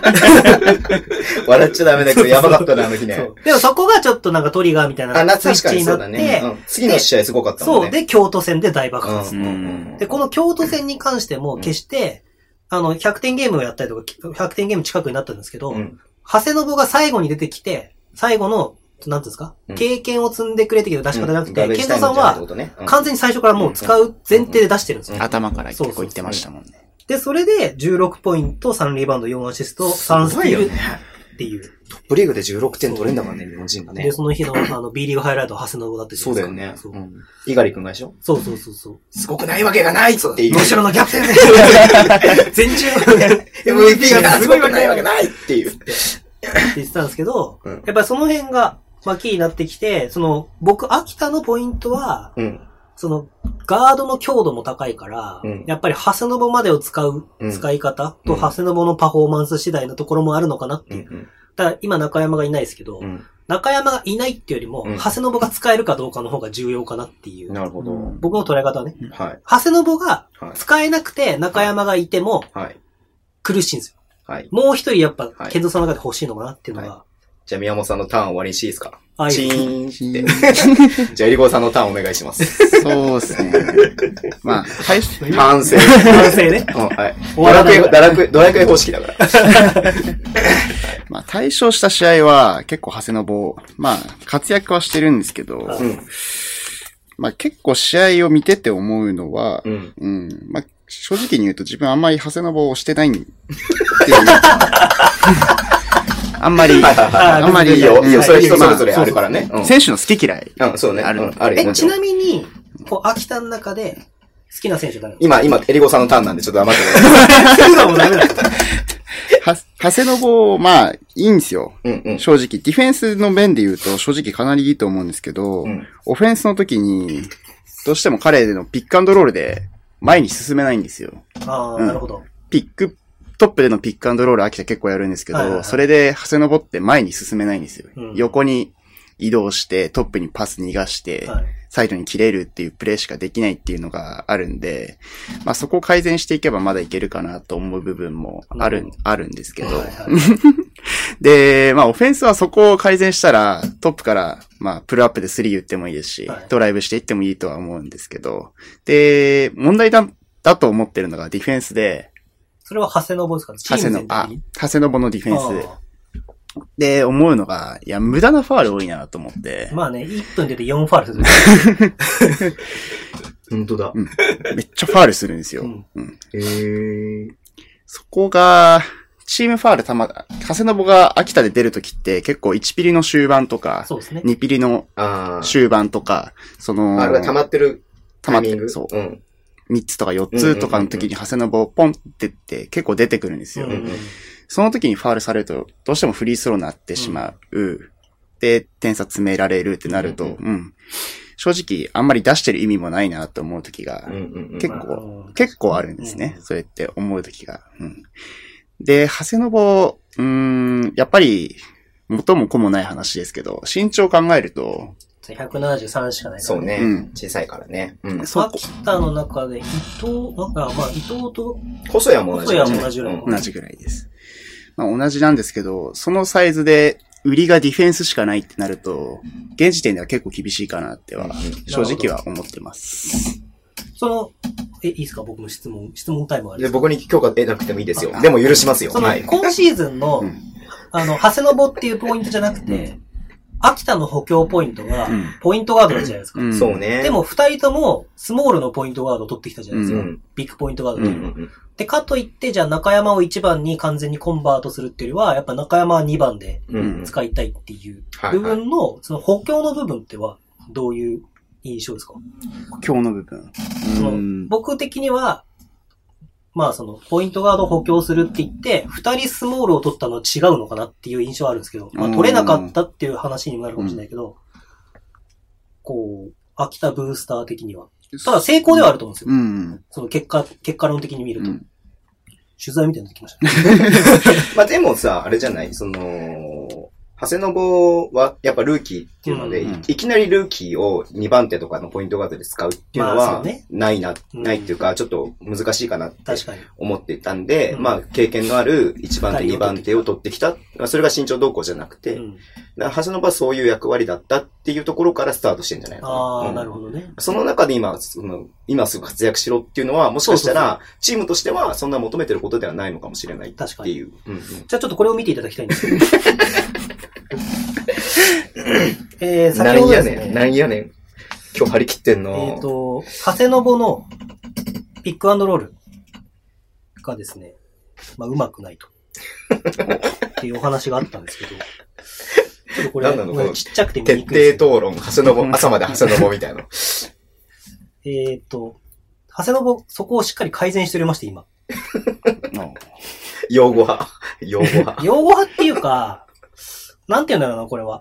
その、ルーキー、これちょっと僕今度企画でやりたいなと思ったんですけど、うん。なんかオタクのルーキー教えてくださいみたいな、なんかそういう、まあ面白そうだなと思って。誰に教えてもらうのあのブースターにブースターに。うんううんん。だから、ルーキーってやっぱ追いかけきれないし、はいはいまあレバンガもそうですけど、はいはえ、なんで今日は内田くん使わないのいはい。みたいな。うんうんうんでもそれってやっぱ、うんある意味、ある意味っていうか、うんそのルーキーだからってあるじゃないでうすんうか、んうんやっぱり。うんまだそのせ戦術をちゃんとうんうん理解しきれてないとか、うん例えば、僕らは知らないけど、こういう、例えば、長谷信も十何分出たと思いきや、うん次の試合は1分とかあるわけじゃないですか。でもそれってヘッドコーチがちゃんとマネジメントしてるとか、うん。ゲーム内容の中で、いや、今日は使えないよねっていうのは絶対あると思うんですよ。うん。まあ、その別個に関しては多分中村太一ぐらいだと思うんですね。うんうんうん。それこそ。なんで、あの、そのルーキーの活躍、今日どうでしたみたいな話を聞きたいんですけど、はい。このアルバルク東京戦、ちょっとごめんなさい、画面ちっちゃいんであれなんですけど、え、何始めん の長谷のこの何始めんのエンドからのプレイなんですけ 絶ど、対、絶対、ポッドキャストじゃ伝わらない。 はい。これで、長谷信見ないが、から、見ないから、見ない人にも分かるように説明して。長谷信がピックアンドロー ルを使うときに、はい。今改善してるのがう、ん。逆サイドのジャブステップの振りなんですね。うんうんで、長谷信って左利きなんで、うん。うん。そのみんなと手が逆になってくるんで、はい。左側にボール当て手を右に出 すと、このジャブステップがやっぱ左利きでかなり有効で、はい。こっちでオーバーで回った時に、長谷信逆サイドに、ドライブワンドリして、プルアップっていうのが最近増えてきて、はいただこれが、問題は入らない。だからこれは武器としてはまだ使えないけど、ただこういう改善点も見えてきてるっていうところは、最近の東京戦では見えてきたうん。部分で、まあこれがケース2なんですけど、まあ、点、シュッ、ショッ、ショットが入る入らないはさ、もう、ね、水物だからさ、そうね。その一一プレイだけでそ何うだかとらもいないのはやっぱあるよね。京都戦の16点っていうのは、ある意味すげえ入ったっていう、そ当うたった当たった日だったっていう話、これのシーンもそうですね。この多分これ言ってるところだと思うんですけど、ここからさばけなくて、出して、だからこれ今多分改善点ってハンドオフでもらってるところだけなんですよ。でこれも、ここから、ジャブステップ、このジャブステップ入れて、反応するから、ピックをぶつけやすくて、ピックぶつけに行くと。で、ショットと。まあ、このショットが入んないんだけど。っていうところで、まあ、その辺のピックアンドロールの改善点はできてきてるのと、はい。まあ、おそらく外国籍とのコミュニケーションがより取れてきてるのかなっていう僕の印象はうん。あるのかなと。はい。っていう感じですかね。まあ、長谷信に関してはそろそろ終わりまし ょうか。先にあれだね、こう、論点をさ、上げとけばよかった、うんそうだね。な、次の論点なんかあります次の論点ですか。うん。え、ブースター的には、はい。今シーズンの秋田は、はいと僕は、今シーズン僕は秋田はダークホースだと思ってるんですよ。はい。リーグの。はい。あ、秋田ブースター的にはどうなんですかあー。自分、ブースターって言えるかわかんないんですけど、まあ、応援してる身として、はい。結構シーズン前から優勝するって言ってるんですよ。あ、そのチーム自体が、はい。今シーズンは優勝できるぞと。言ってるんですよ。はい結構自信満々に。まあ、じ、自分の場合ですけど、うんうん。まあ、メンバーも揃ったし、いけるんじゃないかなあっーいて。 CS いくっつってもんね。や、僕は CS 行くと思います。うんいうん。僕は優勝すると思います。おー。や、でもそんぐらい言ってもいいと思いますね。僕はうん秋田に関しては。一応20試合消化してますけど、はいそれを見ても、やっぱり、っていうのはありありますうーん。僕の中の、うん。あ、じゃあ11お産は勝9敗は、ちちょっと負けすぎ僕の中では負けすぎです。うん。僕の中で誤算は、渋谷がこんなに勝つと思ってなくてあ、、もう5位に予想千葉がここんなに負けると思ってなかったんで、うんただまあそこが入れ替わったって考えると、うんうもうちょっと秋田は、勝てる試合、勝てそうな試合が何試合かあったんで、うんあなるそほどれねを落とすみたいな、あの、今回、まあ、健三さんがいなくて、うんうん健次郎さんがうんうんヘッドコーチやったんですけど、その名古屋戦の初戦も、うんいやー、健次郎くん、なんか、緊張してるね、みたいな感じの。 で、なんかこの、なんていうんですか、彼もまだ 25?4? あ、そんな若いの若いです。え、全然そんな風に見えない。見えないでしょ、うん。でも、同い年ぐらいだと思ってた。嘘でしょなんですけど、まあ、そのアルバルクでずっとやってて、うん。えっと、オーストラリア、ニュージーランドだったかな、うんうんうんで、どっかで1年経験積んで、戻ってへーきて、健三さんを下で今やってるんですけど、うん。まあ、健三さんが絶対的な信頼がある、うんうんうんうんあの、コンビでやってるんですけど、うん。そ前だの前だ前田前田うんそう、の、あの、健次郎くんが、まあ、緊張するよねとは思ってたけど、うんそんなに、こう、あたふた、なんかね、すごい失礼ですけど、うんやっぱ、ヘッドコーチがあたふたしたのが敗因の一つっていうのはあるんですよなるほどそうあそこに立ってる人間として。うんそこがちょっと今回の琉球と秋田の違いかなっていうのは、うんうんうん。ヘッドコーチ不在になりました、うん代行で入りますっていう時の、要は、ちょっと琉球の話になってますけど、ん琉球は藤田さんカラーを出しつつもうん、琉球のバスケをやっうんて、うんしっかり北海道を倒してきた。うん秋田は、健次郎さんがう、んちょっとど、あたふたしてしまったところうを、ん選手間も、こう共有できなくて、うんそれこそみんな年上だから、うん長谷信と今川以外は年上だから、まあで確かにそう、選手間でこう、やりとりしてそうだよて、ねでもやっぱ聞かなきゃいけないわけですうね、んちゃんうんうんとう。んどう思ってるうかんっうんうんて、選手としてもヘッドコーチの外から見てる視点は聞きたい指し。示はしてくれなきゃいけないわけだもんね。でもそれを、まあ、古川とかがしっかり埋めようとしてうて、ん、うまくいかなかったのを、うん2日目は修正してきたなっていう、この2パ、2敗はちょっと痛い、1敗はちょっと痛いなっていう。うん。うん2勝できたんだけどう、んそういうところで、まあもちろん、あの、健三さんがコーチの時も、うんうんえ、そんな負け方するみたいなのも試合もあるし、うんうんまあ、そこの波がちゃんと乗ってくれば、勝チームには絡んでくるかなっていう。うん。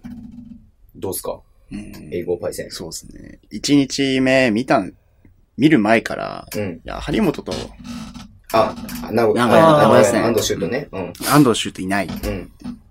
で、その日に見たんですよ、その試合を。うんとち栃木、名古屋うんの試合、前の週の試合見て、うんうん見てて、うわあ勝てるなーと思う。正直思ったんですよ。ううん。結構し、二人塾にしてオフェンスやるのが名古屋だったんで、うん。んそれに対して、まあ、うちなこ中山と、えーっと、前田ヘッドコーチうん。の方がいなくて、ああ、きついけど、けど、みたいなうん。形で考えてたんですけど、負けた。うん。うん。まあ、その、自分も思ったんですけど、古川がなんか埋めてくれないかなっていうふうに思ってて、で、もう一つ思ったのが、もう一人アシスタントコーチ欲しいなと思って。あーうん。まあそこはいろんなチームの課題ですよね。うん。もう一人、まあ、ヘッドコーチ経験者でもいいんですけど、B でやった時ある人でも、やった時ない人でも、ヘッドコーチやった時ある人があそこのポジションにいたら、もっとチームとして安定するかなと思うし、まあ、スカウティングの部分とかでも多分もうちょっと楽になるかなとは、思いました。なるほどうん。なるほどね。確かにね、安藤シュートと張本いないそっう張本いなて、名古屋じゃないうもんもんう、ね。もはやな、てか、名古屋も名古屋うで、ん。微妙な空気が流れてるっていう。しか。も、オン、オン、ザコートワンでワンずっとやってたもんね。うん。でも、名古屋のすごいなって思ったところは、余裕があるんですよ、ちょっと。雰囲気的に。本当はないかもしれないけうどんうんうん、コーチからも、こう、楽しんでこうみたいな空気感とか、あと小林陽太とか、ああ、うんその辺も結構笑顔が見えるんで、うん。逆に秋田の方がホームなのに、うんなんかこう、ガチガチな感じっていうか。小島さんっていつもなんかヘラヘラしてる もんね。してないな。な、 なんだ、なんであの人いつもこわう、かんないけど、ニヤニヤしてんのかなと思うんだよね。うん。そうか、そういう余裕なのかな、もしかしたら。だからそれがやっぱコートの中でもちょっと出ちゃったかなってういんう。なんか、ここで行けば、行けるぞっていう時に、うん。うん。なんか、行けないうんうんと。かっていうのも結構ゲームオンはあったし。なるほどね。なんか僕見ててすごい感じたのが、こうボールはすごい回るんだけど、最終的なショットが入らないっていう場面が結構、あオープンワイドとかになったりとかしても、なんかちょっと入らない場面がちょっと多かったなっていうのをすごい感じてて、うんあれはまあでも個人のあれなのかな、もうそこまで言まあ、うとスね、キルの部分で、うんうんまあ、そこは僕は安岡が埋めてきてくれるのかなとは思うんですけど、うんうんうんただ安岡ってすごいですよね。すごいっす。安岡、だって江戸川大学ですよ。うん。その 関江戸東、川関東2部 っそす。いや、江戸川大学にも。僕は、あの、はい秋田のすごいところっうんて、あの、さっき、なんだっけ、あの、ファンタジうんうん。ーの話じゃないですけど、その、スターを集めても勝てないみたいな話じゃないですか。うんうんうんうんその稼働率みたいなのがあうる。んだから秋田ってすごい表現悪いかもしれないですけど、稼働率めっちゃいいんですよ。どういうここのフとァンタジー的に言う と。いや、ちょっとそれ違うかもしれな いけど。まあいいや。うんいや、その、うんうん。はい例えば、あの、白浜はいはい。も別に正直、うん。めっちゃトップ選手ではないし、ああ、そういうことそね。うでも、秋田田の、あの、フランチャイズプレイヤーとしうんうて、ん。しっかり立ち位置を持ってて、役割もこなしてるしうんうん、やっぱ僕、秋田って白浜のチームだと思うんですよ。おうある意味。白浜なんか叩かれてたの結構。白浜結構叩かれ、叩かれてたかはわかんないですけど、怪我、結復構帰後で。記号、即で結構ダメだったんで。ね、ちょっと動き悪かったようねん。でもそうすねなんていうのう、うまくないって言うと失礼ですけどう、ん。シュそれこそシュートも入んない時めっちゃあるうしん、うん。あれだけどやっぱり白浜が決めることによって空気感で変えられるのかなってう。いうんのはあると思うんです。だから白浜がもっと決めてくればもっと良くなるっていうところが見えるし、安岡にしてもその江戸川大学で一部のトップ選手じゃないのに、あれだけのプレーができるっていうのは、やっぱりその、なんていうの、B リーグができてとか、まあ、BJ の存在っていうのが、こう象徴していく選手っていうか、うん。 2部から入ってきても試合数をあれだけこなせば、で、3バイの代表にも選ばれて、やれば必ず伸びてくる選手はまだいるっていうことを発見できる。だからそういう意味ではね、アルバルクに大阪部君入ったっていうのは、ポジティブなのかネガティブなのかちょっと今後わからないっていうのはちょっとありますけど笹倉くんも入った。あ、決まったのうん。笹倉練習、特使、特使。だから笹倉くんとかはあれじゃないですか。その、トップ選手じゃないですか。うん大学の中で。うんうんうんただその、人大の選手とかは、秋田とかに行って出続けた方が良かったのかな、みたいなあ。あ、なるほどねうん。だから長谷信が僕、いいなって思える理由も、青森の特使。青森のと行ってかうらん、秋田行ってっていう、まあ自分のね、うん。母校の地元ってとこまあろだねけ、ど、秋田の地元だだかからら。。そういううところだうからん、出れるっていうのもあると思うんですよ、ある程ブ度。ロンコス来てよ、ブロンコス。 3部いやー、なるほど。 どうすかなんか今の宮本さんのターンを聞いてあ、のーエリコーターンになりますけど。秋田は結構特殊の選手使うんですよ。うん。うんそれこそ中山なんか1年目、うん1年目っていうかもう特殊の時点で、その年が降格うんうん。プレイオフで行っうんうて河村拓也にマッチアップしてるんううで、んんまあボコボコにやられましたけうど、ん。まあそれもあって試合に出れるっていう環境があれば、まあある程度選手って育つのかなって思そうだよね。でるのと、そうでそう、思安岡は、一応2部でも降格した年で、うんうん2部でも結構試合に出てたんで、ううんん。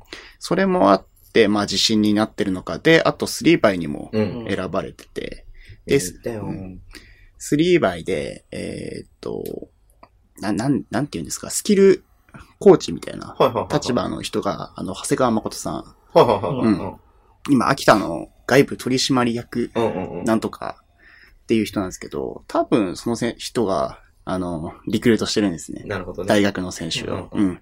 それで連れてきた中山と安岡がまあ、大活躍と。ういや、だから、つけてる目のつけどころは間違いなくいいですよねうん。で、各自分のチームにああやって伸びるだろう選手をちゃんと取ってる。逆に言うと、すごい失礼かもしれないですけど、メイン選手引っこ抜かれてるんですよ。二人。小野寺と安藤とか、その田口とか。ああ、そういうことね。毎年毎年ああ、そういうことね。うんうん。引っでもそれでもちゃんとこ抜かれてる。彼 で引っこ抜かれてるわけじゃないのかな。いや、引っこ抜かれてると思うよ。うん。でもちゃんとそれでもさ、うん。こうやってまあ、本人の意思が一番大きいと思うけど。うんやってるっていうのは、うん。やっぱ秋田のマネジメント能力っていうのは、僕はもっと評価されるべきかなと思いままあ、す。そりゃそうだよね。ということで、外国籍の話しましょう、外国籍のもう話。一番大事ですね。一番、一番いい話。一 一番番大事大事なところ。はい今めっちゃいい試合してますけど。いや、第10ま節東京ず、戦まず、ずっと続いているのが、カディーム・コールビーと、はい。ジャスティン・キーナン。はいキーナンって今年もいるよね。キーナに出ています。で、ウィリアムズ・ニカが帰化選手、外国籍ではないか。ううん。ん。で、今年から、ハビエル・カーター。ハビエルかった。うん。ハビエル・カーターは最初はきつかったですね、ちょっと。きついっすね。ううんん。まあ今も完全フィットしてるかっていうとそうでもないし。うん。一番 B リーグでかわいそうなタイプな選手かなって。あ、そうなんだ。なんでなんバスケスキルとか IQ はあるのに、その B リーグ独特のフィジカルチックなバスケあにーどうしてもついてこれない面っていうのはあるのかなって、なるほど、なうるんほど。、思いますね。そこはどうお話し合えばいいんですかじゃまず、ね、あのー、ジャス、あ、かコールビーか。あはコールビーが、いいっすか。い。コールビーは、まあ数字も出てるから当たり前ですけど、うん。ブロックショットのうん。仕方がうまいですよね。ああ。やっはあいの、あ、いいよいいよ。 2. 点いくつでしたっけ、去年。うんううんん、。そう。やってるんですけど、その、秋田のうんシステムの中で、うん。ブロックショットを最後コールビーに向かわせるような作り方をしてるんで、ディフェンスがそう意図的にそうブロックショットさせるような。そう。それ NBA とかでもしょっちゅうあるんですけど、うん。その多分 NBA とかで話すと、例えばファーストブレイクうでん。ガードがもらって、ば出すじゃないですうか。ん。したら、結構 NBA であるのは、うん。ガードにうん。ユーロステップとか意図的にさせて、うん飛べないようにステップさせるようにうん、前を突っ切るんですよ。うん。うん。で、それでかわさせてうん、ダンクいけないから、うんレイアップ打ったら、うん後ろからビッグマンがしてきて、ボードにぶつけて、うん。ブロックするみたいな。うんそういうのを結構カオルビーってやるんですよね。カオルビー。カオルビー。カディームって言おう かね。カディームコールビーが主するんですよ。どうですか、エリゴさん、そのあたりは。その通りです。だからベースラインドライブさせて、コンタクトだけしといて、だからそれがファールになることも確かにあるんですけど、うんうんうん。しといて、ガード陣ってダンクできないから、そうねやっぱタフショットのレイアップうんうんうでんちょっと浮かせをするじゃないですか。うんうんで、それをもうブブロックしに行くみたいな。いいいよね。だから、リバウンドも取るじゃないですか。うんだからその辺で、いい外国籍だなと思うよね、本当にね。チームの、走れるしさ。うんチームの構築の中にちゃんと組み込まれてるっていうのが素晴らしいですね。うん。だってね、バイロン・ミレンズなんて審判に文句言って戻ってこなかったですから言わない、そういうこと。 ね。 でも戻ってきたら死ぬほどブロックするけど。うんうんうんうん。戻ってきたらねう。んうんこうあ、まあ、外国籍はね、出る試合と出ない試合があるから、うんどうしても、絶対数だけじゃ測れないけど、13試合で22ブロックってすごいね。だから多分、また2ぐらいやるんじゃないですか、ブロック。 2弱いってるからね。リバウンドも取るでしょ、うん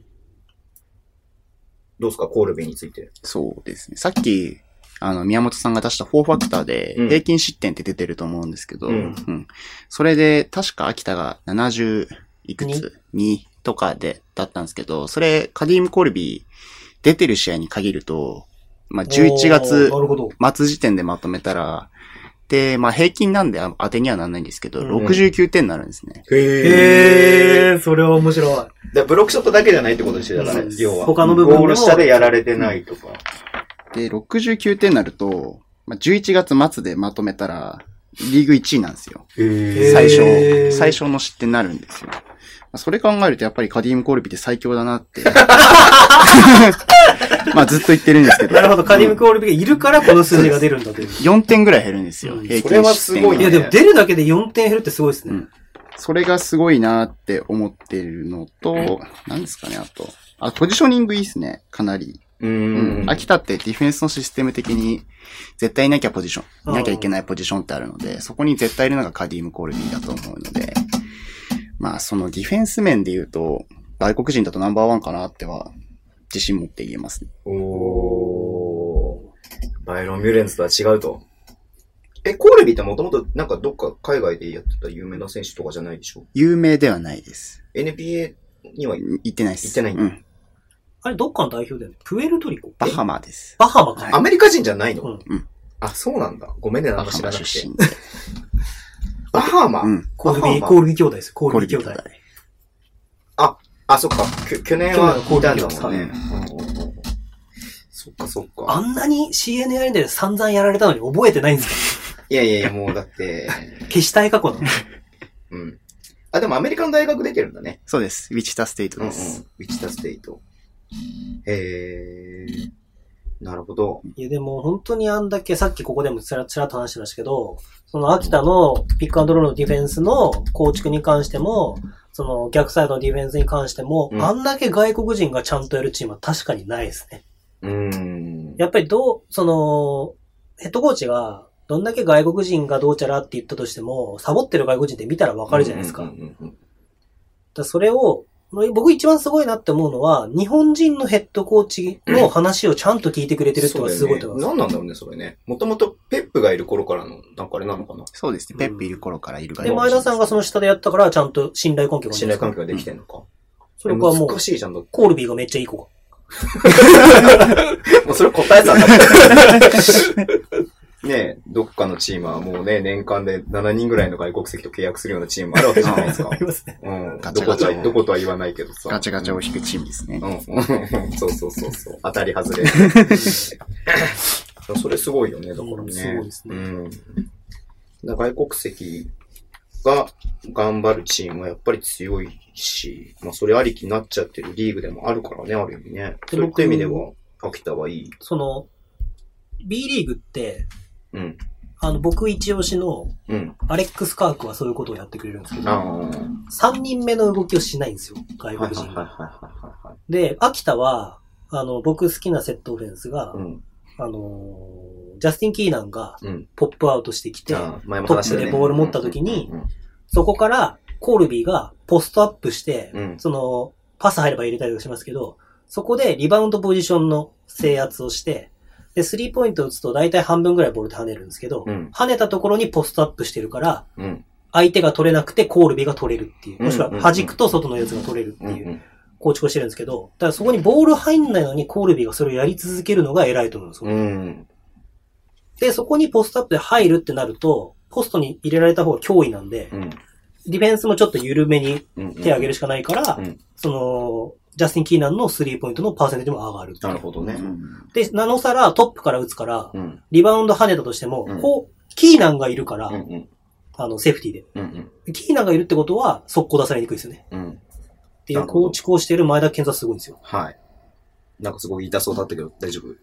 えー、何でしたっけ何を落としたのあの、こんな感じでポッドキャストするんですけど大丈夫ですかあの、ちょっと聞きたかったのがさ、はいあの、あ、いや、まあ、宮本さんも、あの、えりごくんもちょっと、前のさ話でさ、その、131のさ、ゾーンを、話あったじゃんあーで、はいはいあの、名古屋さんのゲーム2も、はい、はいやったんだよ。やりましたね。で、トップに野本。はい。で、ゴール下が細谷っていう。まあ普通、さ、こう、バスケ素人っていうかさ、うんまあ、バスケしてる人でも、うんなんでそ、その意図は何なのって思うような感じがあるじゃん。普通はゴール下に大きい子がいそう大きて、外国人とかがいて、うんトップに動ける、ね、ガードの選手がっていうのが、まあ、じなんつうの、定説というかさ、うんなのに、まあ逆をやってるわけですよ。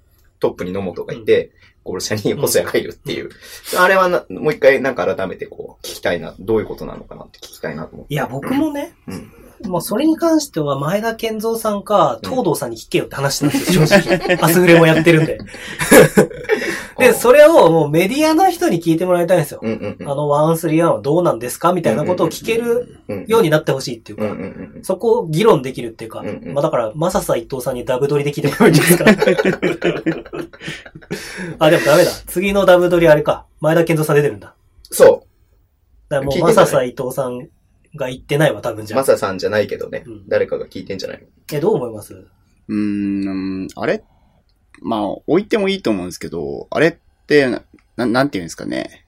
仕掛けっていうか。そう、結構秋田がやるのは、うんうんあの形を取ってからマンツーマンに戻るんですよ。うんだかあらチェンジングで使うこともあるんで、だからその見せかけみたいな。あ。うん。ゾーンオフェンスを一回ゾーンを組んで、ゾーンオフェンスを構築しようとした瞬間にマンツーマンに戻るみたいな。うんあ、なるほど、なるほとど。か、最近多いのは、フリースロー後にあれやるんですけど、うんうんフリースロー後に組んで、1個目のパスでマンツーマンに戻るみたいな。うんかましみたいなそうそうそう。うんもうあるから、フリースローの後にもう大体秋田は131をするって分かって るから、からフリースローね。フフリースロー気持ち悪い。フリースローの後に、フリース、 フリースローって言わないよね。フリースロー。フリースローだフからリースロー。フリースローの後に、はいワンスリーワンするって分かってるから、要はその準備をやってきた時にう、んあ、やっぱマンツーかみたいな感じでちょっと1、2秒使うみたいな使い方もしてるし、なんとも言いますけど、あれ秋田系、秋田内ではどうなんですかあの評判。ええー、あんまり友達とかにはい ない。秋田の物産の人 いないんで、いつも友達と話すんですよ。その、結構あの131やった時って、まあ、琉アルバルクの時にうん一発目でやって、その次の琉球戦やったんですけど、うんで、さっきニュースにあった、えー、っと、さすさがすサさんに一発で、もうポスト、アーリーポストで砕かれて、まあそれからどのチームやっても通用しなくなったんですけど、うん。まああれって、おとりかなと思って、完全な。まあ、基本的にはマンツーマンがあるからゾーンが効果的っていう考え方なんで。まあ、真ん中にコルビーいるとき多いんで、そこで、これ言っときゃいいんで。確かにね、最強外国人だからね。真ん中にコルビーいれば、うんそこにポスト入っても、最悪コルビーで守れるってうんういんう考えでいるのかなっては思ってますね。僕は、あれ、オフェンスまで考えてるゾーンなんですよ。あ、次のオフェンス。うんそうんうん。で、あそこに細谷がいるのは、うん。アウトレットパスを1個減らすんですね。ああ、取ったらそのままいけるからね。で、取っても横にいるから、うん渡せばプッシュできるっていうんうんうんうう。んでもそれ、ワンの一番頭に日本人がいると、引いてきてからバックうんうんで、キックバックでうんうん。うんうん。プッシュするんで、ちょっと遅く、遅くなるじゃないですか。うんうんだからそういう意味であそこにワンがいることは、要は、横に動きで、ショ,、あのショートコーナーのところを守るけど、うん要は、あのー効果、アルバルク東京にあれが効果的な理由は、うん。サイドトゥサイドの横断を減らすんですよ。あれによって。うん。野本は絶対、センターの、あの、一番前の外国人とか野本は、うん。サイドラインと平行に手を挙げてるはずなんで、うん。要は逆サイドに飛ばすオフェンスを構築するチーム。うん。それ、アルバルク東京が代表的で、まあ、うん琉球も使うんですけど、うん琉球は笹さんがそこがもうちょっと、その、オリジナリティを出してたんで、うん。その、横にこっちでピックやってうん、逆サイドに次飛ばすっていうのが飛ばせなくて、うん。エリアの限定をしてってう、ん。最終的にコーナーでしか打てなくて、コーナーからボールが飛ぶと、リングから跳ねると、真ん中に飛ぶか逆サイドに飛ぶんで、それを真ん中のインサイドが取ったら手渡しで細谷に渡すっていう。難し い。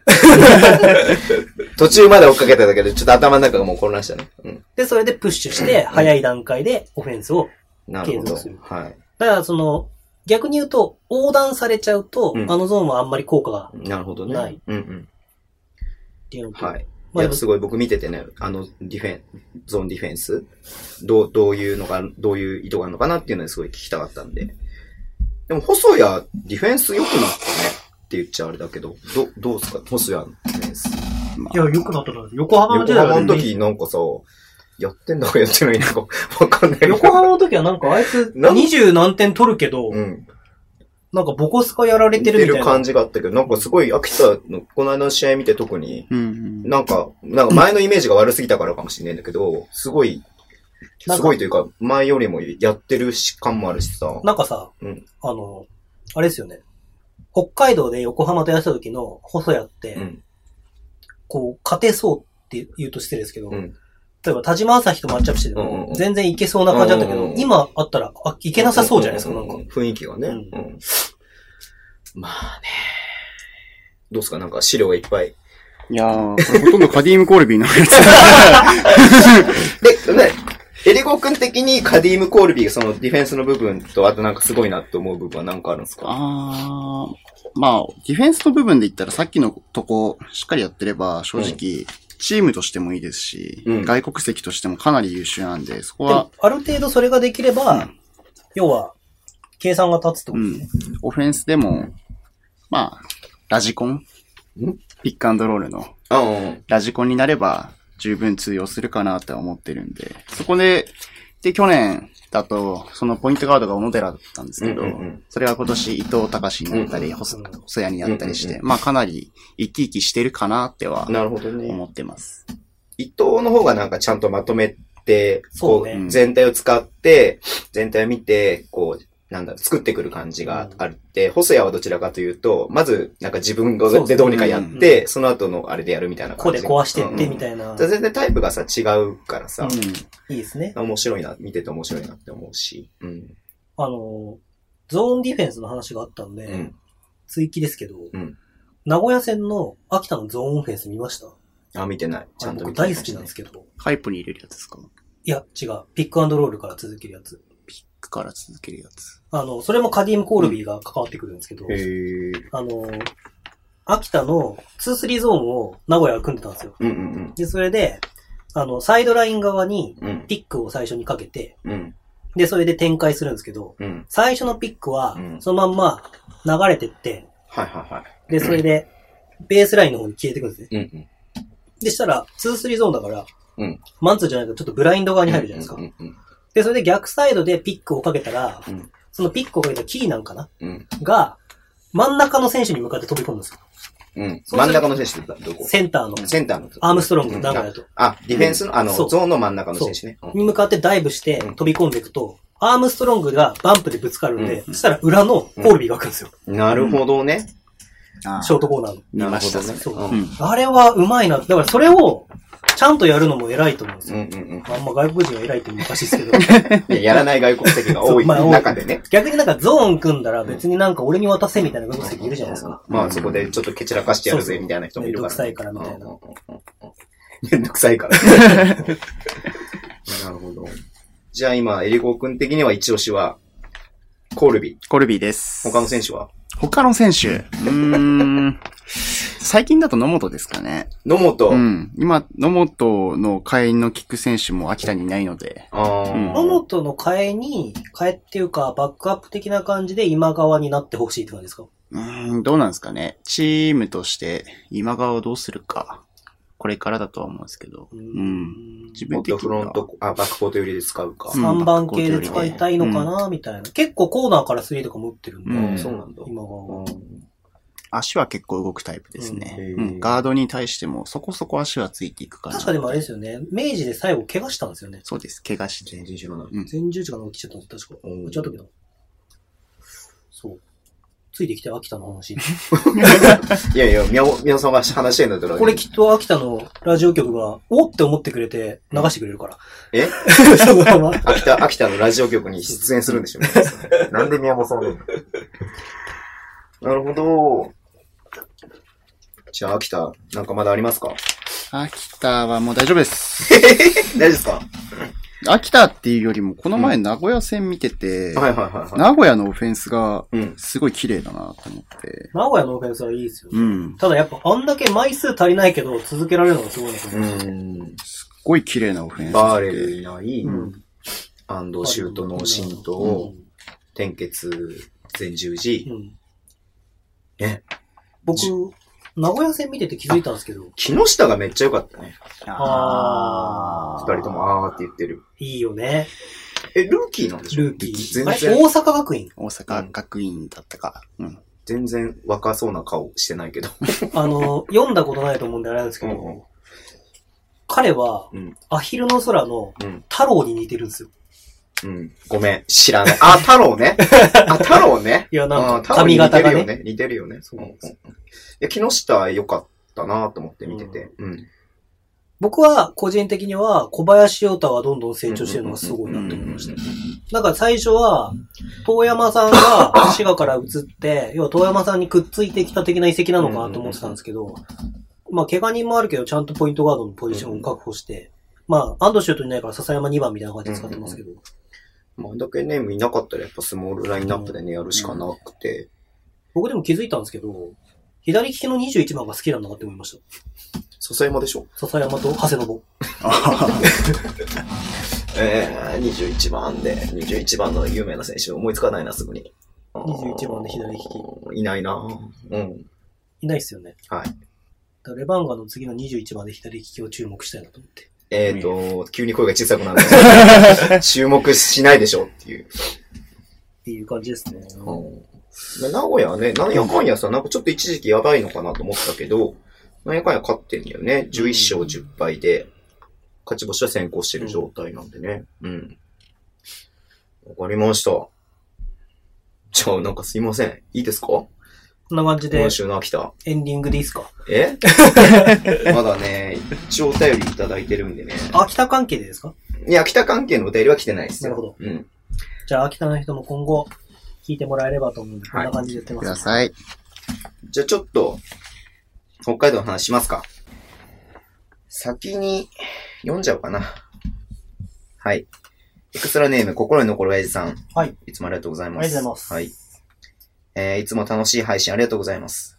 さて、今週の琉球戦ですが、はい何回か見直し思ったのですが、めっちゃ見回しましたよ、この人。レバンガもそれなりあちにょっと大変なこ、とねレバンガもそれなりに対策はして、結論から言えば琉球の外のショットが想定外に入ったのかなと思いました。はい。ただ琉球は戦い方を変えてきたのではないかと思いますが、自分は琉球戦ほとんど見ていないので違うかもしれませんので、ミヤモン解説をお願いします。自分が一番違うと思ったのは、えー琉球はクーリーをオフェンスで使わないことを徹底したのではないかと思います。クーリーはピックとリバウンドだけに専念。それこそポストにも使わない。もちろんクーリーのオフェンスはゼロでなく、フリーかミスマッチでゴール下に向かうことはありました。うんクーリーは自分の中ではハンドリングが悪く、1, 1対1でターンオーバーを連発していたイメージがありました。えー藤田ヘッドコーチ、えー代行で、えー弱点は使わず、えー弱み、あ、強、ごめんなさい。弱点は使わず強みを徹底して使うのが良かったかと。ならレバンガはどうしたら良かったのかわかりません。えーレバンガの対策は宮本さんお願いします。レバンガの対策はレバンガに聞いてくれ。いや、いや、この観点ってさ、は結構クロートな観い。いや、かなりクロートだと思いますうよ。んうん。で、もうこれ、お便りいただいた時にすごい、えすげえ見てんな、親父さんと思ったんだけどさ。親父さんとこの間連絡っていうかあれしたら、んツイッター絡んでみたら、うんなんか対宮本三論を用意するた めに、宮本さんの話を今立ってるみたいな、なんかそ ういう。そうそうそうそうそう。すげえなと思ってご。めん、その、そのついでで読んじゃっていいはい。あの、お便りコーナーにいただいたんだけど、えー、親父さんからね、はいえ自分、宮本限定動画立ち、た立ちをしています。いつもわかりやすくてなるほどとうならされることが多いです。と同時に納得してしまい、自分で考えなくなってしまいました。動画見てからさらに深く考えればいいのですが、どうしても思考が止まってしまいます。ただいつも感心するのが専門用語の解説をしてくれること、入れてくれることです。してたっけそこって怒られるかも、そうそう、怒られるかもしれませんが、自分のような素人にはとても助かります。エクスエクストラパスでも初心者用の用語解説引き続きお願いします。っていうことで。あの宮本たちをしてるらしいよ。らしい小で泉す。さんは。はい。専門用語とか、ルールの解説に関しては、うん十あの、毎週火曜日の、うんえー札幌村ラジオ、はいはいはいえー、はい。なみなみいなみのコーナーで、はいいなみがルール解説をしてるんで、えー、最近。そちらをぜひ聞いぶってくだちさいゃ。け一度も聞いたこと ない。一度も聞いたことがない。いや、それはやっぱちゃんとね、うあの、入れとかないと。あ、なるほどね。はい。 JBA に貢献しないとね貢。献しないと。バスケに関して貢献しないともっと。っていうことですけれども、まあ、要は琉球と、えー北海道が、えー北海道ホームでやりまして、一あ、ごめんなさい、琉球の2連勝。はい。琉球は、えー13勝7敗。で、これは西地区トップタイかな。で、北海道は9勝12敗ということで、負けが3つ、ついてし、あの、先行してしまいまし三連た。3連敗だね。この観点抜けてたんですけど、うん。ちょっと僕の中でサッサさんが戻ってくるって思ってたんで、うん。その藤田さんになってから琉球がどうなったみたいな観点を持ってないんですけはど、いはいはいはい。なんか琉球戦見た方いますいや、見ましたよ、そりゃ。違う違う違う違う。その北海道戦の前あ北海道以外でからあ。あ。今までの琉球と、多分おじさん、おじさん、親父さんの観点的には、今までの琉球とサッサさんから代行に変わった時点でちょっと雰囲気が変わってきたっていう。いや、それプラス北海道用にクーリーの使い方を変えてきたってだけじゃないそうです。あー僕はそんなに大きく変わったとは思ってないよ。僕もそんな変わったと思わうなんいうですね。んうんうん。クーリーってもっと評価高くていいんじゃないかなと思うんですちょけっど。と元 NBA 選手だからね。あ、そうなのいや、有名な選手だよね。わかんないっす。ルルーク・ロングリーじゃなくて。ルク・ローグリーは違うよ。ル ク・ローグリーはオーストラリア。ピンいチポスト クーリや、クーリーは NBA 選手ですよ、もともと。もともちろん。もちろんそうなもんとだもと。うんうん。いいよ、調べなくてみんな。いや、今、琉球の前の試合とかの数字を見てるんですけど、はい。あの、まあ、難しいんですけど、数字的に見ると別にそんなに言うほど変わってないと思うんですようね。んうんうんうんうんうんうんまあ、ただ、藤田さんがもともとやっぱりその、長所を押し出して、うん。うんうんでその良さ、自分たちのうん。うん。ポジティブな面を押し出してって、自分たちのネガティブなところを極力消していくみたいなうんうんうん。采配の仕方をするんで、はい。僕そういえば、あの、一個自慢していいですかいいよ、一個だけ。僕ね、うん藤田さんをやっぱ常に追いかけてたんで、うんうん。あの、藤田さんが3円にいた時は、うん3円のことを結構、試合を見てて、いろいろ書いてたんですよ。はいは87バスケットボールのこといはい。はい。で。で、今は沖縄、琉球結構はい追いかけてますけど、はいなんと僕、この間気づいたんですけど、うん藤田さんからも、うん今の3円のうん。河内さんからも、うんフォローされてたんですよ。ええびっすげえじゃん。そう。あいつ変なこと言わねえかちゃんと見張っとこうって確かに。 一瞬で潰してやろうみたいな。ネガティブフォローかもしれないよ。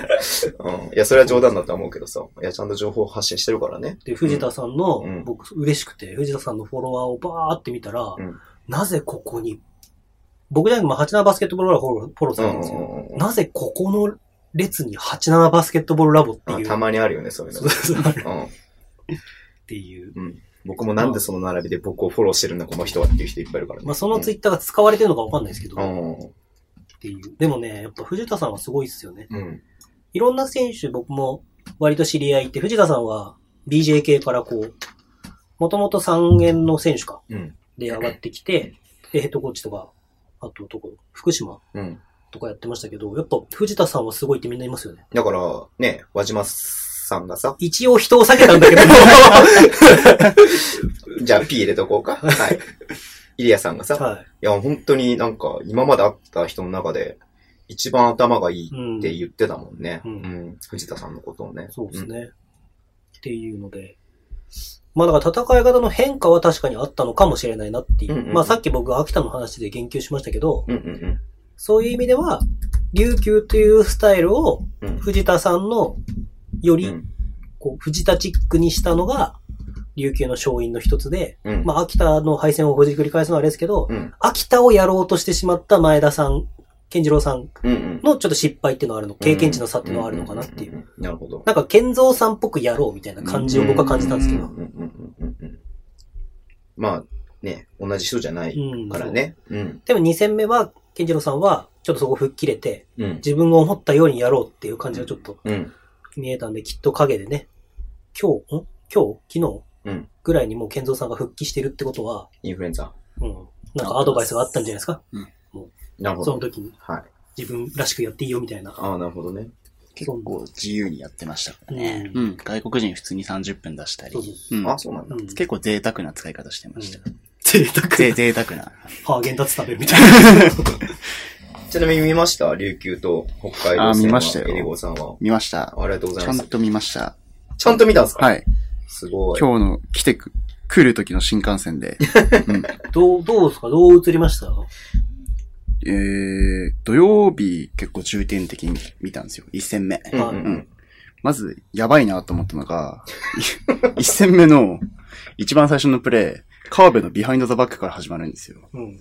そこでピックプレイして、リングに当たらないようなシュートやってる のが、いや、それから始まるのかと川思っ辺て。様。おうおうおうおう多分、ファーストオプションでやりたかったことはできなかったんだろう潰ね。潰されて、うんうん川辺さんがうん。 45度ぐらいで回ってピックやるんですけど、北海道ってさ、やっぱその土地柄的に難しいのが、い昔言ったけど、そのやっぱ強度の部分を保ち続けるのが難しいと思うんですよ、やっぱ。いそれ土地柄関係あるのや、だからその、なんていうの変化に適応するのが弱いっていうか、そそういうのことね。土地的にねう、んうんうん。やっぱ沖縄の僕すごいとこって、うん北海道と沖縄ってどっちも離島だけど、うんそうなんか違う文化が混ざってる。アメリカ間の文化はまうん。から一応まあアメリカはね。そううんうんあ沖縄じゃないですか。うん。と、そのなんかね、北海道ってどっちかっていうとこう、いろんなとこ入ってこない。アイヌの文化が入ってる、アイヌの文化。いや、それ潰した方がいそういうこと言っちゃダメでしょそういうこと言っちゃダメでしょい。いや、なんかこの間さ、 あの、カジはいノはいはいもうさ、自然を壊すからっつって、北海道は拒否したのさ。うん。でも、その、これはいろいろ意見があるけうど、ん、その、自然を壊すから拒否って、うんいや、守りながらやればいいんじゃないかなって思うんだけど。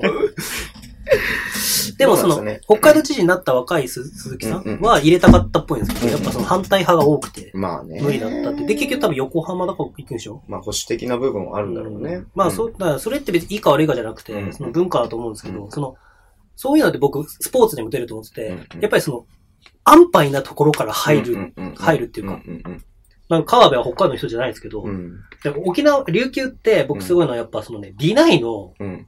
徹底っていうか、うん。あの、やり方がうもんうすごいんですよ。それサッサさんの時かうらんうん構築されてるんですけうど。ん。うんだからもう相手のセットオフェンスこうって言ったら、うんもうその守り方一気に仕掛けてくるんで、うん多分その一発目のファーストオプションはそれでもう無理だったんでしょうね。うーん。そっか。ただあの、あの瞬間っていうか、点差最後離れてう、ん。結果的に負けましたけど、うん。 1クォーター競ったからみたいなことうん。の、は言及できないような試合でしたね、正うん直。確かにね。 1クォーター競ったのは、もう負けのスタートみたいな競り方だったみたいなう、ん正直、うん。印象ありますよね。。確かに。いや、確かにそうだね。まあ、今回、マークとミークスっていううんコンビで2戦ともやったんで、うんえっと、キースは出なかったんだけれども、はいなんかね、あのーどうなんだろうね。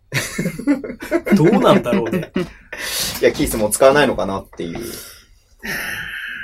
や、キースも結構なんか、ね、いつも思うんだけど、こう、ドライブしてって、どん詰まりになって、うん。やっぱそこにちょっと、もう、限界がちょっとね、あるのかなっていう気がしていて。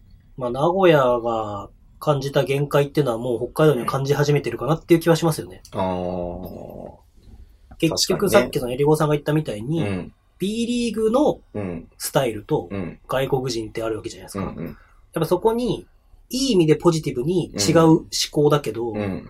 ネガティブにもなるところが、まあ確かにね、いないもんね、そうリーグ見てああいう選手がね。うん。じゃあ竹内ジョージを持ってればっていう話にはなるかもしれないけど、うちも一岡翔もいますよ。おとしこに。パップもいたわ。パフもいますよ。うん。パプさ、 おっさふさ。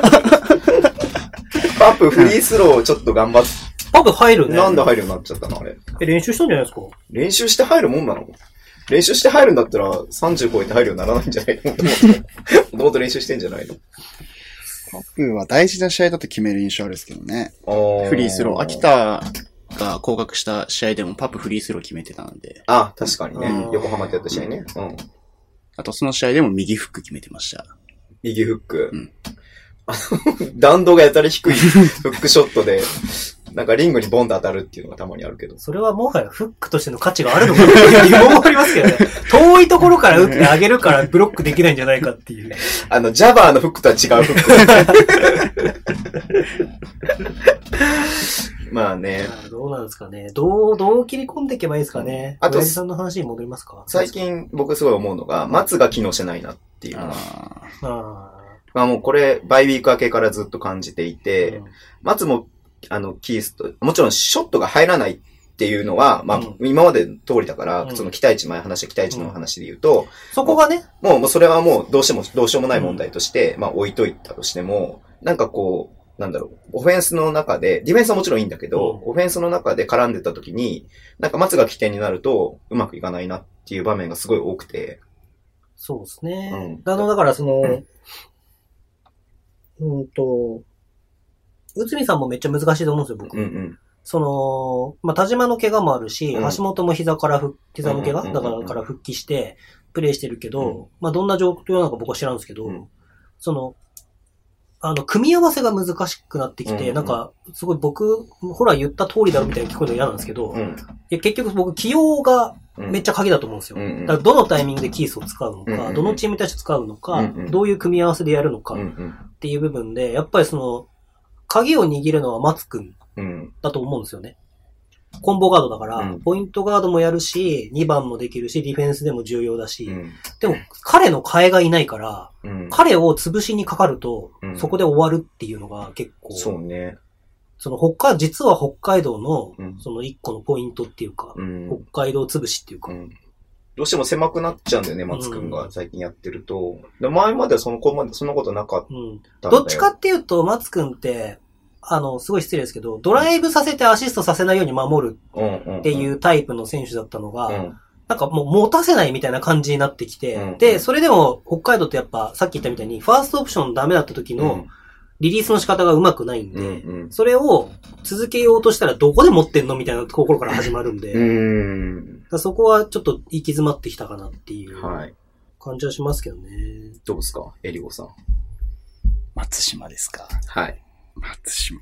難しい選手だとは思うんですけど、 北海道ガードいっぱいいるんで、そうね。うん、その中で松島どうやって使うってなっても、選手のロスター見た時点でもちょっと松島って厳しいのかなっては、開幕前から思ってたんですけど、去年、ネトがいた時が一番良かったね。よかった、ね。松君はねうん。なんだろで朝日2番で使いたいんだったら、松君をもうちょっと起点にしなきゃいけないのに、それができてないのから、うん。なんか全部がうまくいかないみたいなのがすごいあったなぁだから立場が微妙っちゃ微妙ですよね。その、うん橋本が入ってきたポジティブな面ってたくさんあるんですけど、うん橋本が入ってきたネガティブな面って松君がまた微妙にそうだね浮いちゃうっていううんのがあって、そこってやっぱその、マネジメントとかうん、組み合わせの難しさだと思うんですうよ。ん。じゃあだからといって、じゃあ2番に固定して、うん。二番例えば1番の固定をうん。橋本田島でうん。作って、2番を松島内田にすると、そ中野か、にすると、うそれもそれでちょっと、毛並みが違いすぎて、うんこう、マツ君に一番フィットするのはオリモさんだったんじゃないか。あそれはあると思いますうよ。んうんだからその、うんそういう意味で、この間松君が記事、バスケットカウントで出してたじゃないですか。インタビューされて。だかえー、見てない。同じページを。らそれ松君はやっぱそこあそそれねういう中で生きる選手だっうんうんていうのがあって、北海道もそういうスタイルだっうてん書いてあったんですけど、うんちょっと僕引っかかったのが、うん僕は北海道はそういうチームだと思うって書いてあったんですよ。これインタビューの仕方の問題かもしれないですけそれは文字起こしのあれでしょ。そう僕はっていうことね。ど。うんうん。みんなは違うと思う思ってるかもしれないけどっていうニュアンスが含まれるってことでしょ。そう、うんなんかそこがちょっと今危機なのかなって思ってうんて、うんその、レバンガって、僕本当にこれ真剣にみんなもし勝っていくとかっていうことを考えるんであれば、うん考えた方がいいと思うんですけど、うん。まあ僕がこういうこと言うとまた問題が起こっていろいろ、大丈夫だよ。ああだこうだな、大丈夫だよ。その、叩くのはエリゴー君だけだよ。叩き返す をして。いや、これから本当に北海道を強いチームにしていこうって思うんであれば、うんこの期間めっちゃ重要だと僕は思うんですよ。うんうんうんで、その、あのね、言い方あれだけど、中途半端に勝ってるんで、うんもうなんか叩きのめされたみたいなのが、うん栃木の試合、あうん宇都宮の試合うとん千葉戦だけなんですけど、うん。うん千葉に勝ったじゃないですか。うん。うんなんかだから勝てる空気感って絶対あったと思うんですよ。うんそれは選手じゃなくて、うんファン側に。うんうんで、なんか少なからずうんいい試合うがん。できしてるるみただいろな。うみたいなね。そうでも、僕それで、あの、これちょっとちらっと限定配信のやつでも言ったんですけど、うん、うん。その、北海道がやっと僕は東地区の一位になったイメージがあるんですよ。うんすごい厳しい言い方するとうんうんうんで、千葉が良くないから、うんもう絶対にこれは負けられない。千葉にとっては天皇杯を4連覇っていうのが一つのうん。かかってたの関ね。わったものがなくなったことによって、うんリーグ戦に照準を合わせることによっはいはてい、はい一致団結みたいなのが僕できたと思うんですけはいどはいはい、じゃあどうする俺たちだった時に、うんもう絶対に北海道には負けらんないよなっていう感じうんで、初めて千葉があんなに北海道対策をして向かってきたと思うんですよ今まで手放しでも勝ててたからそう、ね。逆に言うと、千葉のスタイルを出せば今までは勝ってたんですよ。うんうんで、それに対して北海道の戦い方をどうするかっていうのがそこの面白さで、うん北海道は今日千葉に対してどうやって戦うかっていうのが論点の人だったんですけど、うんうん今回に限っては初めて北千葉が本気で北海道を全部潰しに来たみたいな。うんうっんうんて言って、起点のとこ全部潰しに来て、で、琉球に関しても琉球はもともとそういうチームなんで、うんスカウティングをちゃんとしてっていうチームなんで、うんうん。で、その、要は、もう、ある程度北海道対策みたいのが、うん。他チームにから取っても、はい。この3試合見りゃわかるよね、みうたんいうな。っんうんうん。ていうふうに明るみに出てしまったのうんうんうんで、これはもう、すごい、あれですけど、連敗街道めっちゃあり得るぞっていうはい。危機感って、僕は選手は持ってると思ってるんですよ。持ってるね。うん、僕もそう思うよ。うん。だから、僕らがどうするかっていうのが一つすごく大事なのかなって思うんですけど。はい。どうですか、エリゴさん。よほ外外部というか。うんどっ外ちでもいいんじゃないですか外から見てみたいな感じ外から見て。うん。そうっすねまあ、秋田的にはね、もう北海道確かに負けてくれた方方がが。負けてくれた方が。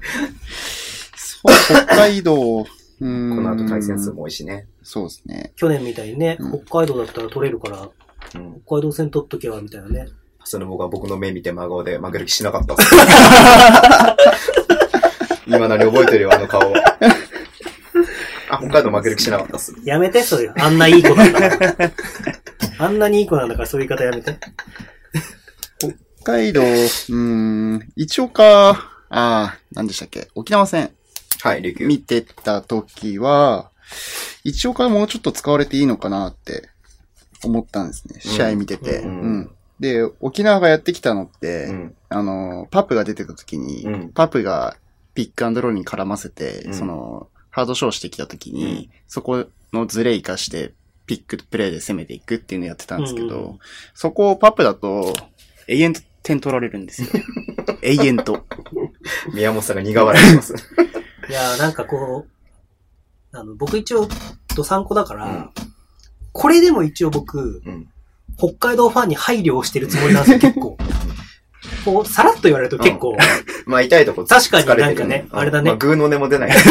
でもそうだもんってしか言えないもん。うそれでそれで。そこい、永遠と点取られるのに結構パプって出るじゃないですか。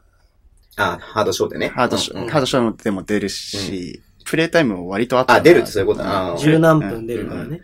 あったなと思って。で、一応このプレイタイム見たら一桁、うん5分ぐらいうんうん。だったので、多分その、ミークスをどうしても休ませたいうんとって、ミークスはずっと出てるから、うんミークスも結構限界じゃないですか。うんどっかで休ませたいけど、休ませるタイミングなくて、うん。うん試合中にパプと変えるしかないんでしょうね、方法が。うんうん。まあでも、パップとショーンが同時に立つ時間も結構あったよね。うん今回は。うん。どう見てもでも、まあ僕はショーンが好きだから、うんあの、引け目もあるのかもしれないけど、うんまあディフェンスの面も見ても、オフェンスのシステムの中の一人として組み込んだ時も、まあショーンの方が絶対に機能してるなっていうのは僕は感じるんだよね。いや、これ3-0でそうなるから、ちょっと。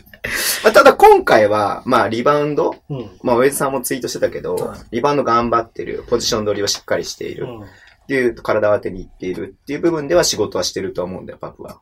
うん。うん。内海さんのさ、あの、どうなんだっけバス、北海道新聞、バスケ北海道うん。の記事あ、かだなっんたかね。う読んんだ。、読んだ、読んだ。うん。あれは、いや、本当に危機感感じた方がいいと思うんですよ、 僕。僕、内海さんって本当に練習したことしかやらなくはいはいて、はいうんうんそんな急な思いつきみたいなことやらない人だと思ってるのうんうんうんに、今まで練習でやったことがないから、やってみました、そうみたいな。そうそうんうんうんで、それを、に、そ、その辺ってやっぱ、ちゃんと漏れてくるから、うん。まあコートの中見てもそうだし、うんコートの外の情報でうもんちゃんとやっぱ出てきちゃうから、うんやっぱそういう時って、まあこれは僕の経験ですけど、この間つぶやいたんですけど、うんツイートで。うん去年22連敗してる時に僕連載持ってたんですよ。うんうん。まあ、ああいやこれ叩かれるわけですね。うんうん前におい綺麗事言ってんだみたいなことすげえ連絡来るんですよう。うんうんうんでもやっぱそういうのって今思うと、うんもう当てどころないし、うんその人だって。先立ってるってことねそうそうそう。うんその人だってそういうね、うんなんか考えとかいろいろ持ってて、うんああだこうだってなってる。うん少なからず、うん。興味があって愛情があるわけですうよ。んうん。で、まあ僕も少な僕、からずっていうか、それは興味があって愛情があるからでしょ。で、僕も僕で、うんねくだらない人間だから、うん。それに食いて歯向かうわけですけうど、んうんうんで、まあ今思えば反省してますけど、うんなんかそういう、こう、どんどんまた、こう、当てどころのない気持ちみたいのをう、ん。フラッシュバックさせてきてしまうと、うん。僕はまずくなっていくと思うんうで、ん。はい。なんかいろんなところから、はい。無理やりポジティブにするんじゃなくて、うん。あの、どこぞやのブリッチップスみたいにポジティブに。うんうん。みたいなポジティブ会ね。そうんまあ、あれくらいまでいけたらいいなと思うんですけど、いや、辛かったんすよ、去年。去年ほんと辛かったんすよ。辛そうでいしや、た。そう。で、みんなやっぱそう残像が出てき始めてる時に、不一致が怖いんですよ、僕は。うん。なんか、こう、だから、すごく今、僕は北海道っていうチームが強くなろうとするんだったら、うん一度みんなでバスケットボールの話をしてみませんかびっくりドンキーでみたいな気持ちなんです けど。あ、ブースターが。そうそうそうそう。じゃあ5万人収容できる。びっくりドンキードンキーでねはい。っていうね。やりたいね。なんか、そう、こうね、うん。朝まで徹底討論やりたいね。こういう別に僕まあ、に、二日間徹底討論できるけど。 でもなんかいろんな視点のいろんな人の考えってあるじゃないですか。うんうんうんでもやっぱ、僕の個人的に感じてる北海道のうん今のポジションってう、んやっと考えるところまで来たと思うんですよ。うん。うんうんうん。これは、みんなじゃないですけどうね。んうん。なんか、全体的な流れとして。うだかんうん。らそこに立ったんだからうん、やっぱりそ、そこから各々考えてみませんかっていう、その親父さんの考えって僕はすごく素晴らしいうん。と思うし、それは別に僕の個人的考えなんで、それが絶対でもないし、うん。でもなんかそういうちょっとこう、負けた勝った以外のところをほじくり返す、うん。変われポイントなのかなって僕は思うんですよ、今。っはい。っていう。ていう。でっていう。っていう。どうすかえりこさん。おー宮本さんの意見を聞いて。でもなんか秋田ってそういう文化がありますよね。そう見ててですね。それがいいかどうかわかんないですけど。みんな言うとこ言いますからね。うんツイッターとかでも、ここがこうだ、これはこうだって。どうなんですかね。いんじゃないですか、今のままで。いや、でもね、それはねうん、思う、僕も。逆に。そこって僕、今そうやって言ったけどう、ん僕は、対論として僕の中でも、地域性だから、それはそれで北海道の良さとして、そこを伸ばせばいいんじゃないかなと思うんですよ。うん、確かにだから、どっちに触れるって感じなんですよ、僕は今。うんみんなはどっちに触れるんだっていう。うんうんだかうんうん。ら、それは、そのなんか、アリーナの空気感とかも出てくると思うんうで、んうん。そこの一つのポイントなのかなっていう。うで、負けてたとしても、うん少なからずエンターテインメントとしてう、んレバンガ北海道って、うん。多分 B リーグの中でトップレベルで行って楽しかったねって言えうるんクラブだと思うんですよ。うん。結果が負けたとしてうも。だかんうん。らそういう風に、クラブとしてやっていくっていうのもはい。一つだと思うし、はい。なんかそこって今、でもそこがばらけてるっていうか、うん。だから松くんの言うところの同じページを描けてないんじゃないかなと僕が思ってるうん。ポイントです。はい。客観的に見ると。ズボンさん、あれなんですよ。ズボンさんが会場に行くと必ず負けるんですよ。ああ、うん今シーズン。この間の千葉戦も大敗しましたもんそね。うなんですよ。え、あとどこ行ったんですか渋谷戦か。渋谷戦も行ったし、栃木も2日行ったし、おう連敗しましたね。はい。なんなら100点ゲームされましたね。 はい。ズボンさん、ズボンさんってあれですよね。出禁ですかズボンさんってまだ連敗記録続いてるんですよね。だ連敗記録続いてますよ。からその思いの丈をここで話 せば、みんな一致団結できるじゃない昨ですシか。ーズンからずっと、 ズボンさんの開幕はま だ、今年、今年まだ開幕してないですよ、ズボンさん。めっちゃキー握ってんじゃないですか。いやー、どうなんすかね。え、いつからちなみに負けてるんあ、ですでかも、アーリーカップでは勝ってるからね。いやそれリーグじゃないですね。どこ、レバンガの22連、えっとね、だから滋賀だよ、滋賀。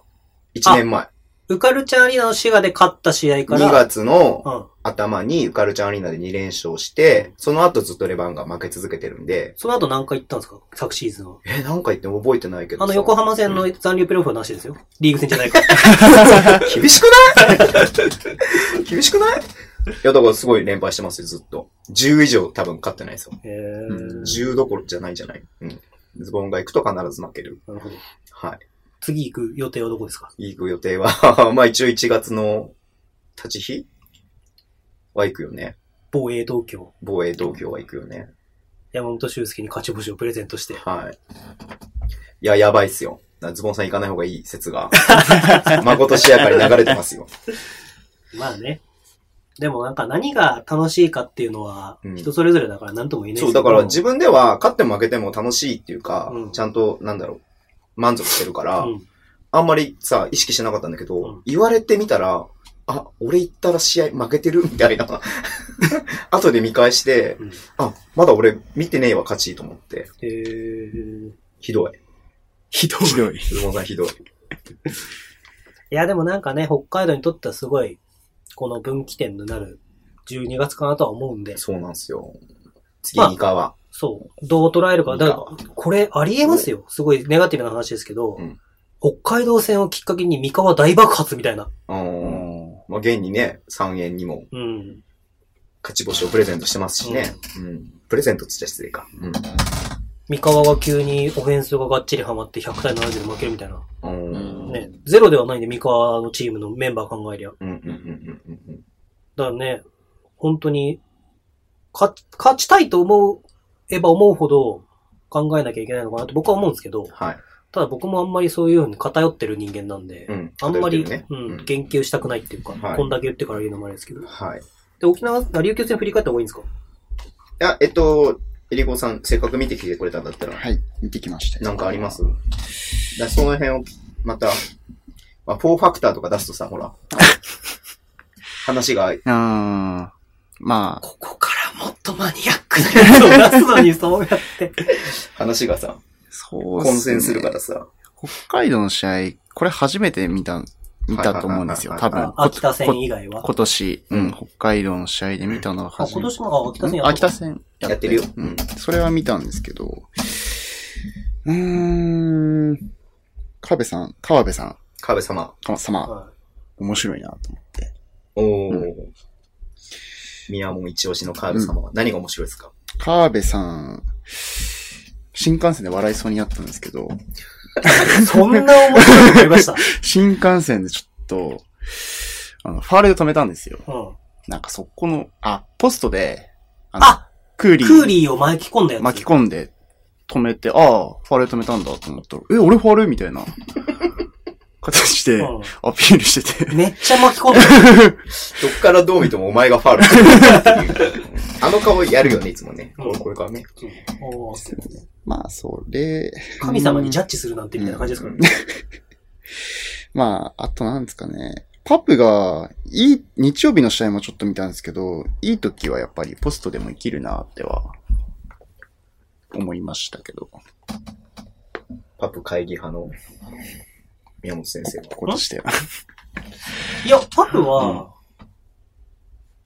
やっぱね、貴重な帰化選手として、ライアン・ロシターのニコ・ワジカスと、ニコ・ウィ リアムス失礼だな。笑ってる時点で失礼だな。いやー、その、でも使い方なんだと思うんですよ、うん本当に。うん。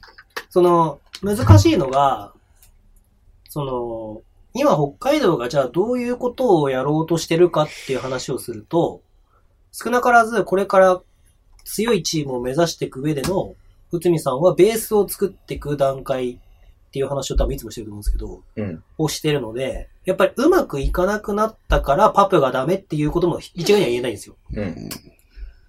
で、その内海さんが今シーズン北海道やりたいという形でカミングスを取って、その代わりにインサイドのバックアップでパープとショーンがいるっていうところのパフォーマンス云々っていうことを、じゃあ客観的に言うと言えるのかっていうのも微妙なところなんですね、正直。うん。僕の中では。うん。で、そのスタイルを作って、ディフェンスから走るスタイルっていうのを作っていったときに、まあ正直カミングスがいなかったら落とした試合があるわけで、はいはいはいはい。ってなってくると、作戦名カミングスっていそううそうそう。試合もあったからね。うんうん。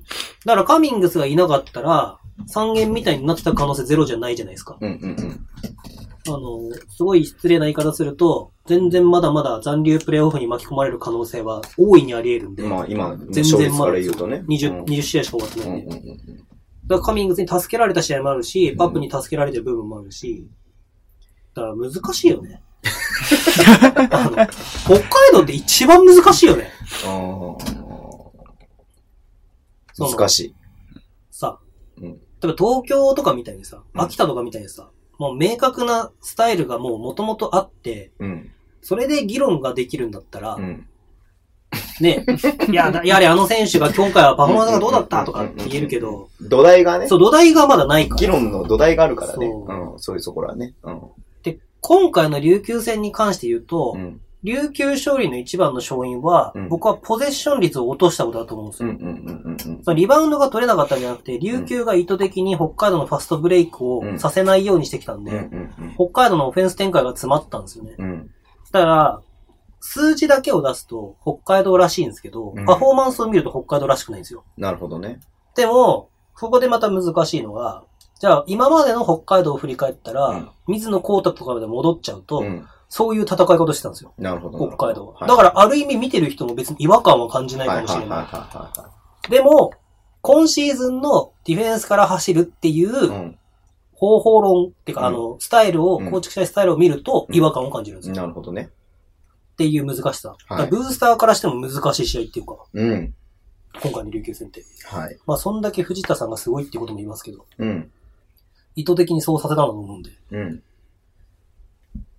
で、僕が、まあ、ゲーム1で一番、あれだったのは、ピックアンドロールで、うん。あのー中野くん、スターティングで使はっいてはいたはんいですか。はで、僕中野くんって、い。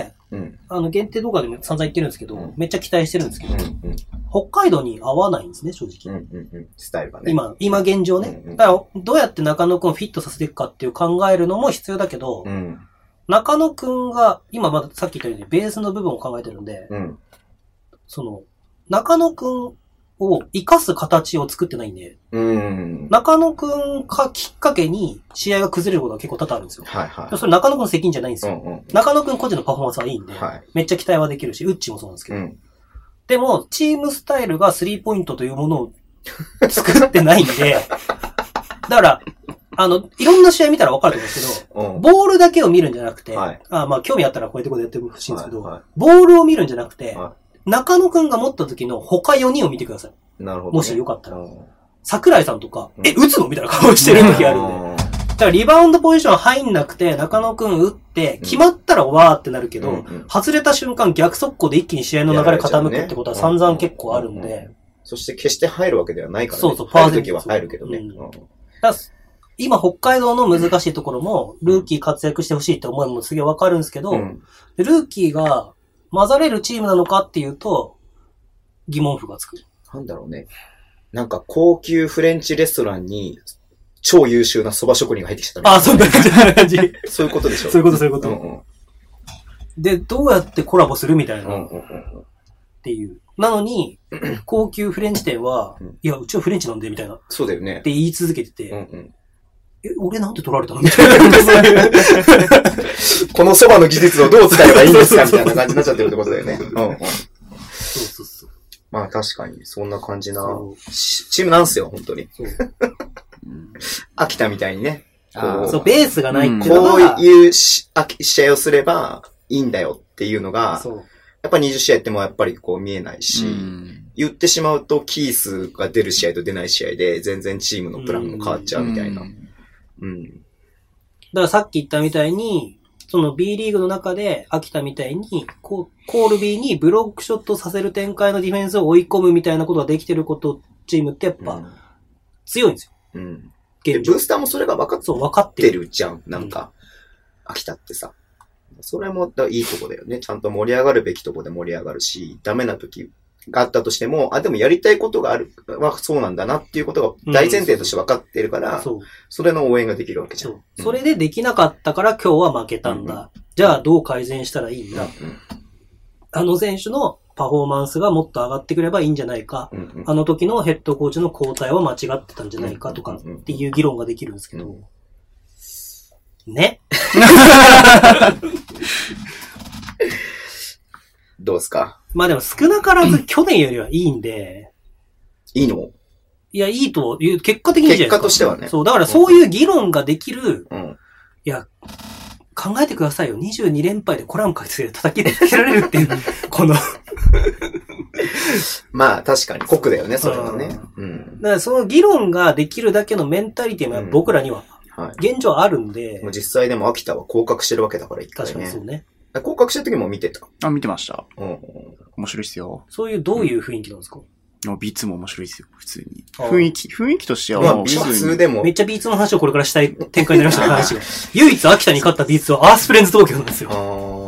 ーポジティブだったビーツ。あ、確かに B2 行ったらもう無双してたもんね。そうですねうん。まあ、無双って言っても、毎回毎回楽勝な試合ってわけじゃなかったのうんで、結構毎回、接戦だけど最終的には20点差ついてました、うんみたいうんな試合が多かったんで、まあ別に楽な、勝勝ってたんですけど、楽なシーズンではあそうななんだかったかなとは思いビーまツす。はビーツの難しさってありますからね。うんなんか、旗から見たらさ、ずっとね、勝率もめちゃくちゃ、うんもう 9, 9割ぐらいの勢いで勝っ9割3分ぐらいです。うんいや、僕、すごく思うのは、秋田の素晴らしいところは、B2 に落ちて1年で上がるってことをちゃんとやったことだと思うんですよ。うん。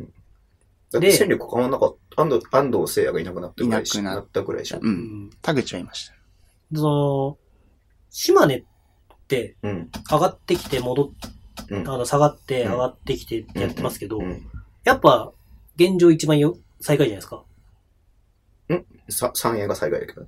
あ、いや、でも、西地区で。ああ、はいはいはい。その、秋田ででも、上がってきた年に落ちる。あだか確かにね。可能性がなかったじゃないですかうんうんらそういう意味ではすごいなっていう。秋田のあんと、と、年のさ、最初のさ、いや、去年か、1年前か。ん ?2 年前か。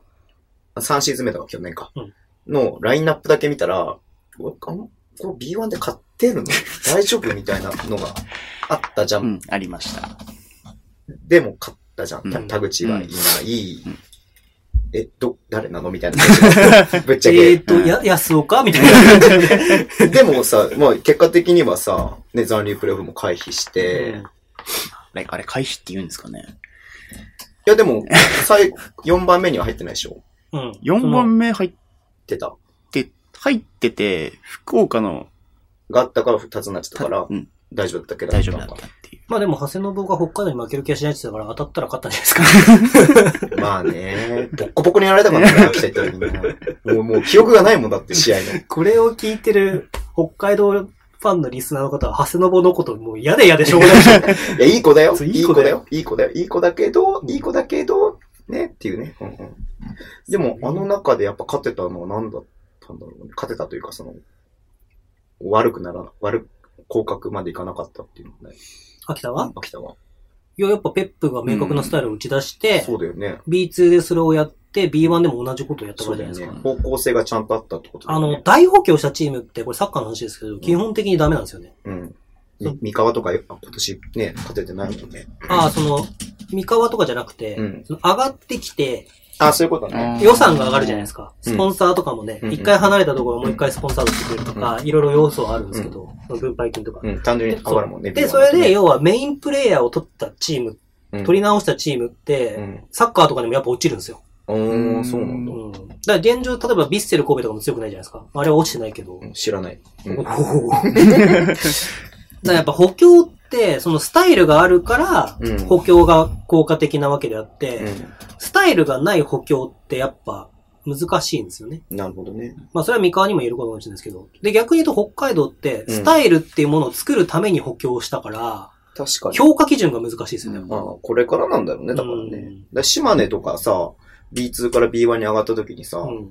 ほとんど全員あ、んま取ってないじゃないですか。えロロスタコめあ、バルかカなのか。あ、オッケーあ、ごめん。あの、一、一番最初に上がった時。あ上がった時に、えっと、エドワードと、山本エドワードと、岡本飛龍以外は全員変えたんあ、だ。うん。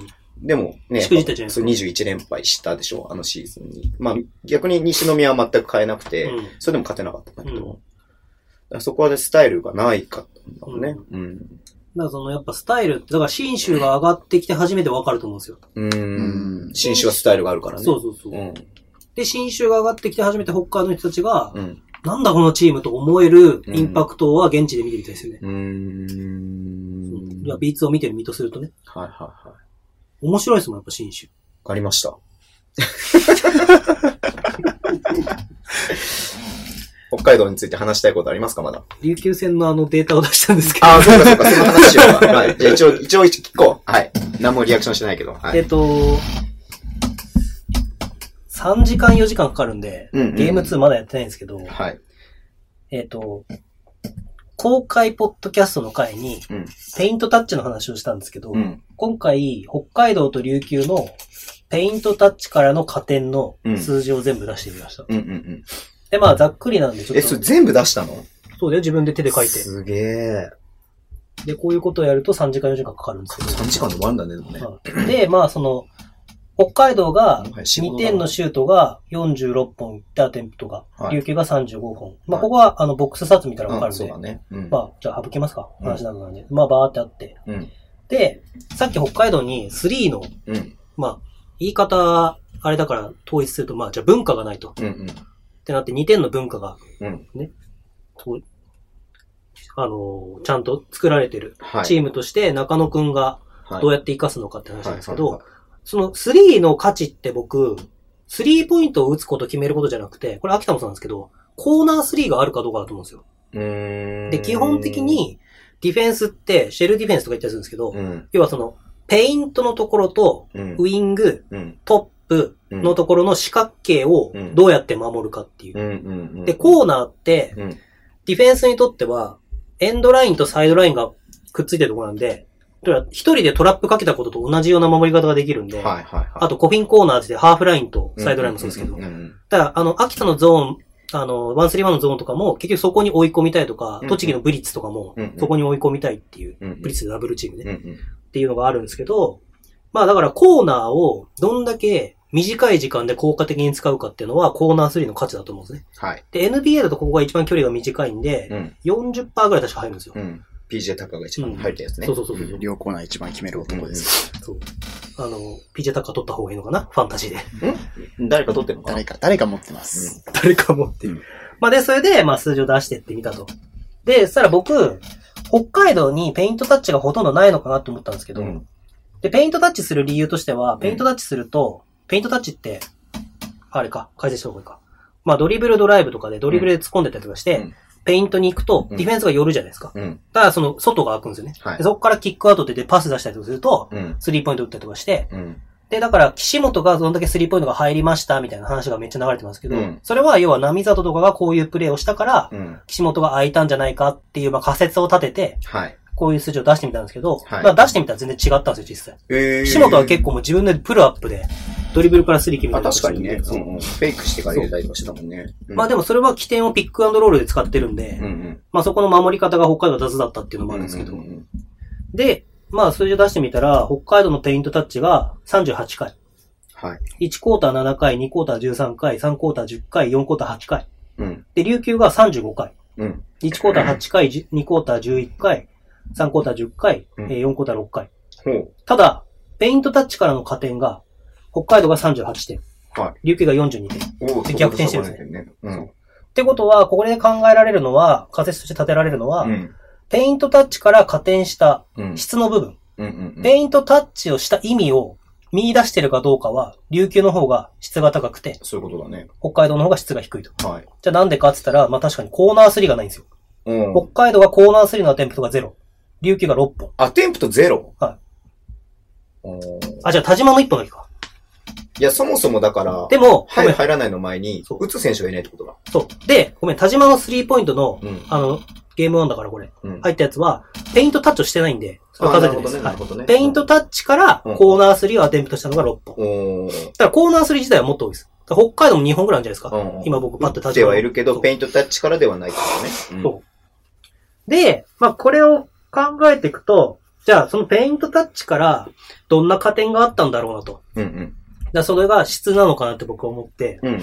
まあ考えてみたんですよ。うん。そしたら、北海道は3ポイントのペイントタッチからの、まあ、アタメスアテンプト0なんで、うん。 0点なんですね。うん。うん。で、琉球は6本アテンプトしてて、うん。えー、3ポイントで、1クォーターが1本、うん2クォーターが0、うん。うん。 3クォーターが1本、で、4クォーターが2本。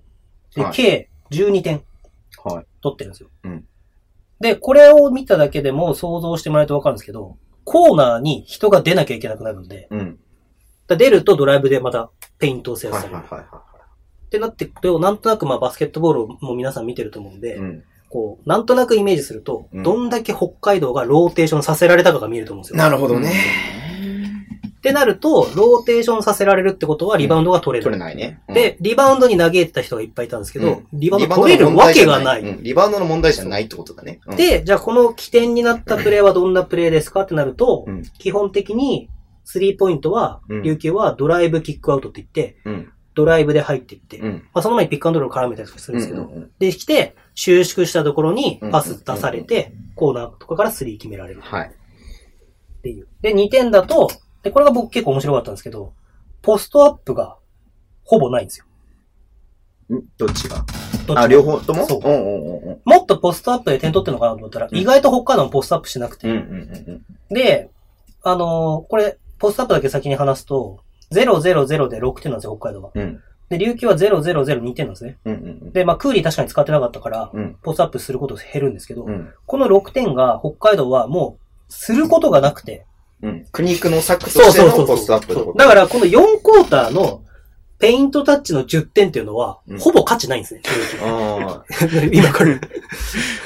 要は、もう本当にやりたかったオフェンスのうんシステムじゃなくて、まあ残り時間が少ないとそうそうか、攻め手がないとかで、やむなくそポうそうそうストアップをマしーてクだ入れた、そう、ミークスにボールを預けた、パプダに預けて、うんもう無理くり打ったのが10点分入りましたみたいな。うん。なんかパプがポストアップしてるイメージはあったけどね。ううん。でも、その、なんていうの。だから、これが、僕最後ってやっぱ印象に残りやすいしうんう、ん結果って印象に残りやすいかうら、ん多分ここの、要は、スタイルがうん。もう崩されて、うん。ポストアップで無理くり決めましたみたいな加点が多いことによって後味が悪いんだと思ったんですよ。うん。うん。ううんん。これは印象論ですけどうん。うね。ん。でも例えば琉球とかみたいに、例えば3でも6点取ってるとかってなると、これもしこれで負けたとしても、はいはい。なんとなく自分たちのスタイルで負けましたね、みたいな。っね。そううんうんていうのが、まあレ数バ字ンかガら何も。もさせてもらえませんでしたね。っ そうていう風な印象になるそうね。で、えっと、ファストブレイクの加点。ファストブレイクってどう考えてもレイアップ増えるじゃないでうすんか。ってなるから、ファストブレイクからの加点も、4クォーターずつで2点しかないんですよ。うん。で、この試合確かね、ファストブレイクからの点数が4点しかないんですようんうんうんうん。だからファストブレイクを止めに来たから、うん。まあディフェンスでリバウンド取れない、うん。ファストブレイク出せない、うん。で、ファストブレイクもさせないように、うんオフェンスのポゼッション数もうん。コントロールされる。って考えると、もう結果以上に琉球には大敗かなと。なるほど。うん、で、じゃあどうやって北海道がペイントから点取ったかっつったら、ドリブルドライブからがほぼなんですね。一二クォーターうんうんうんで、このドリブルドライブっていうのはポジティブかって考えると、うん僕そんなポジティブじゃなくて、うん。うんうん。タフショットが多いんですよ。うんうん。まあどうしても人が密集してるところに入っていくわけだからね。個人で突っ込んでって、うんうん。なんかフローター打ったら入りました。うん。めっちゃ盛り上がるんだけど、苦しいシュートだから、うん4クォーター全部は続けられない。うん。じゃあ、どう、どういう展開がポジティブかなって考えると、ピックアンドロールとか、バスケットカット。うんいや、飛び込んできて、点数を決めたっうん。ていうのが、まあ、一番、こう、いい流れかなと。っなるほど。てなってくると、琉球がここ安定して4点、6点、4点、2点取って、はい北海道は4点、2点、2点、4点なんですね。はい。だからこの2クォーターあたりでやっぱどんどんどん詰まりしてきた。うんで、こ、の、こういう風に数字を出していくと、一番印象的なのが、うん琉球の最初の3だったかな。うんゲーム1の。これちょっと時間なくてゲーム1しか出してないんうでんすけうど、んあの、小野寺がバックカットして、うん。うんペイントに入った瞬間から、うんコーナーの岸本に投げうんうて、んアシストで決めたし、うんうんうん。まあ、あの時点で勝負あったかな、み たいな。まあ、やりたいというか、そうそうそうまあ、それが明確に琉球の形としてあるものを、そう。もうやらせてしまったっていう感じなのかな。うん。。だまあ、だから、言いたいのは、じゃあ北海道はどうやってもっと構築していくのかっていうのが考え時なのかなっていううん部分もあるし、まあ難しいよね、ここは。僕らはとやかく言うとこでもないので、正うん、う直。ん、うん、で、去年だったらここでドブラスのポストアップっていうのがあったから、多分デジタル出すと、このポストアップっていうところがめっちゃ増えるんですうん。うよ。ん、だからこ、これもないのが今難しいっていうか。うん。うん。まあ、ドブラスに預ければ、まあ、ちょっとは期待できるっていうのがあったからね。そうそうそうそううん。じゃあ、クーリーとミークスがマッチアップして、ミークスはクーリーにポストアップでゴリゴリいけますかって言ったらいけるタイプではないから、でも、ミドルレンジはそこそこ入ってたそもう、んね。ミッドのミドルレンジが勝負になるけどうんうんうんうん、まあ一応現状のまだデータ上はミッドのミドルレンジは期待値が低いっていう数まあまあまあ字になっちゃうかうらん、じゃあ、ミークスが無双して全部のシュートが入れば勝てるみたいな感じになっちゃうんですよね。ブザービーターが入ったけどね。うん。だからまあその辺をちょっと数字を出してみ ましたけど。まあこうやって見ると、まあ数字の量ですよ。はい。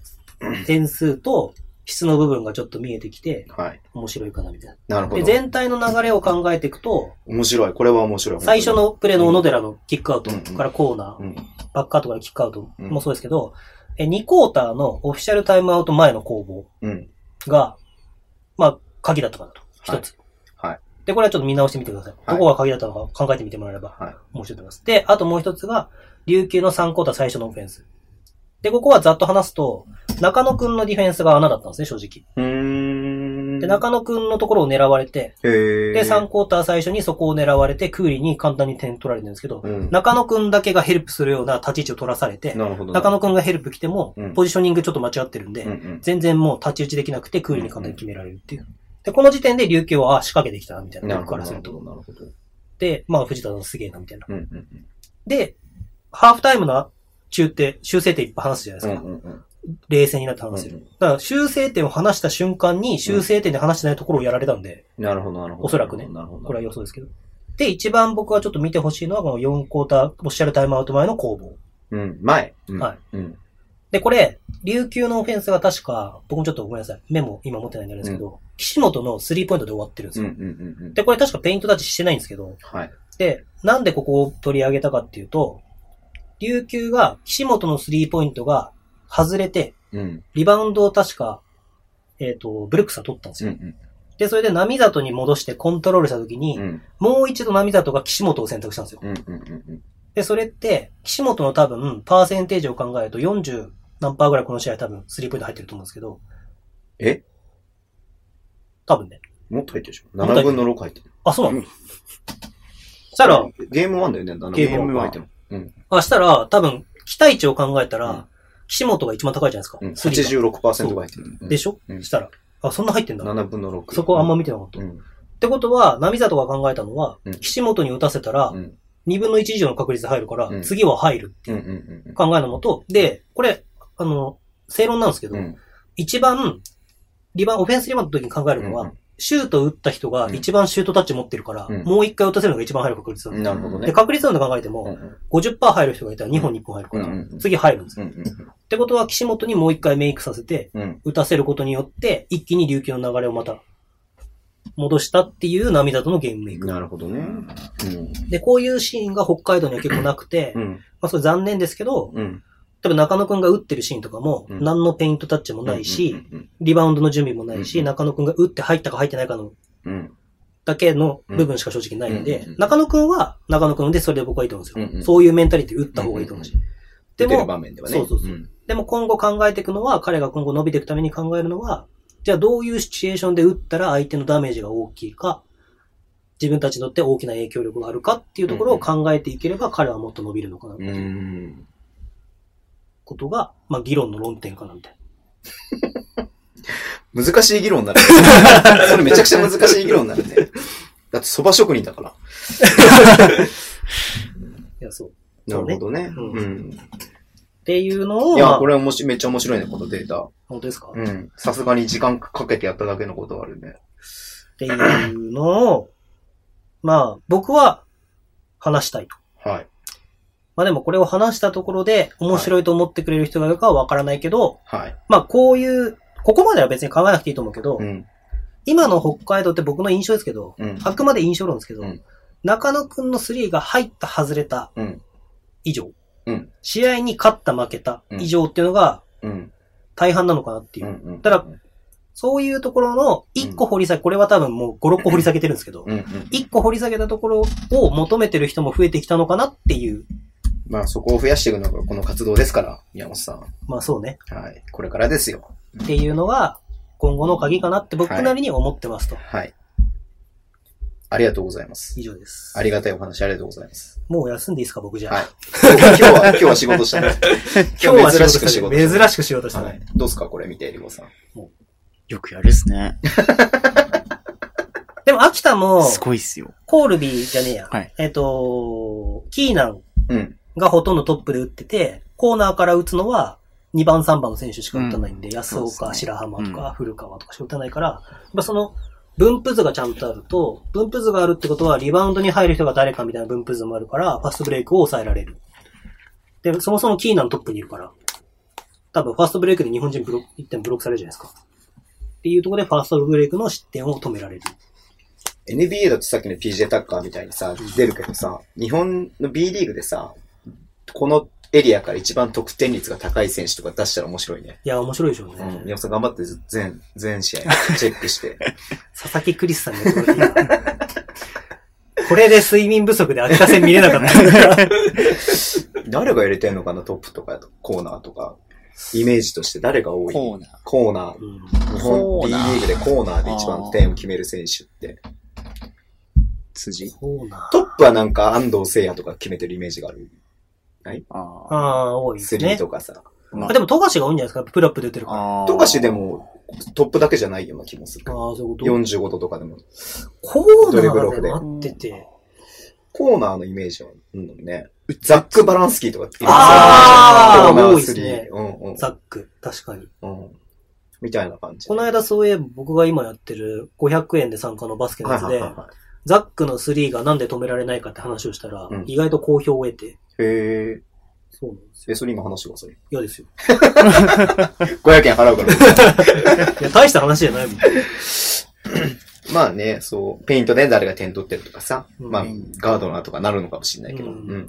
でもそのなんか、バスケットボールを深めていくって考えるとう、ん僕は一個ずつ得点が入ったところ、外れたところの一個前を考えていくのが大事だと思うんですよ。まあ、そうだよね。まあ当たり前ですけどね。うんだから、やっぱ入った入らないでうん、ワーキャーってなるのめっちゃ大事で、うんうんその盛り上がること大事なんですけど、何か学びたいって思ったら、その一個前のプレーを見てみて、あじゃあシュートが入る前にピックアンドロールだったんだなっうんうんていう事実がまず分かればいいとうん。思うんですね。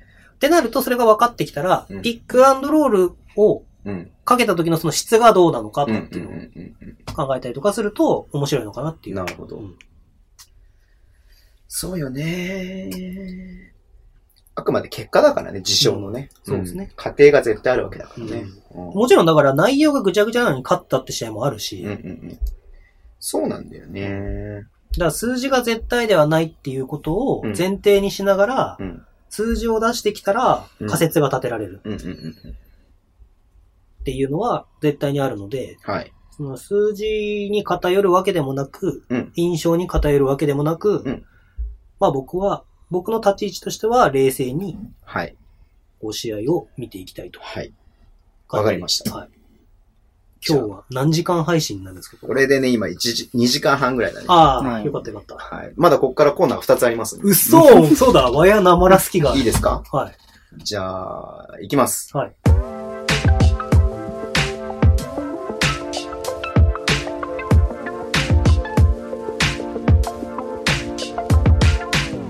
はい。ワイヤーなまら好きですけど。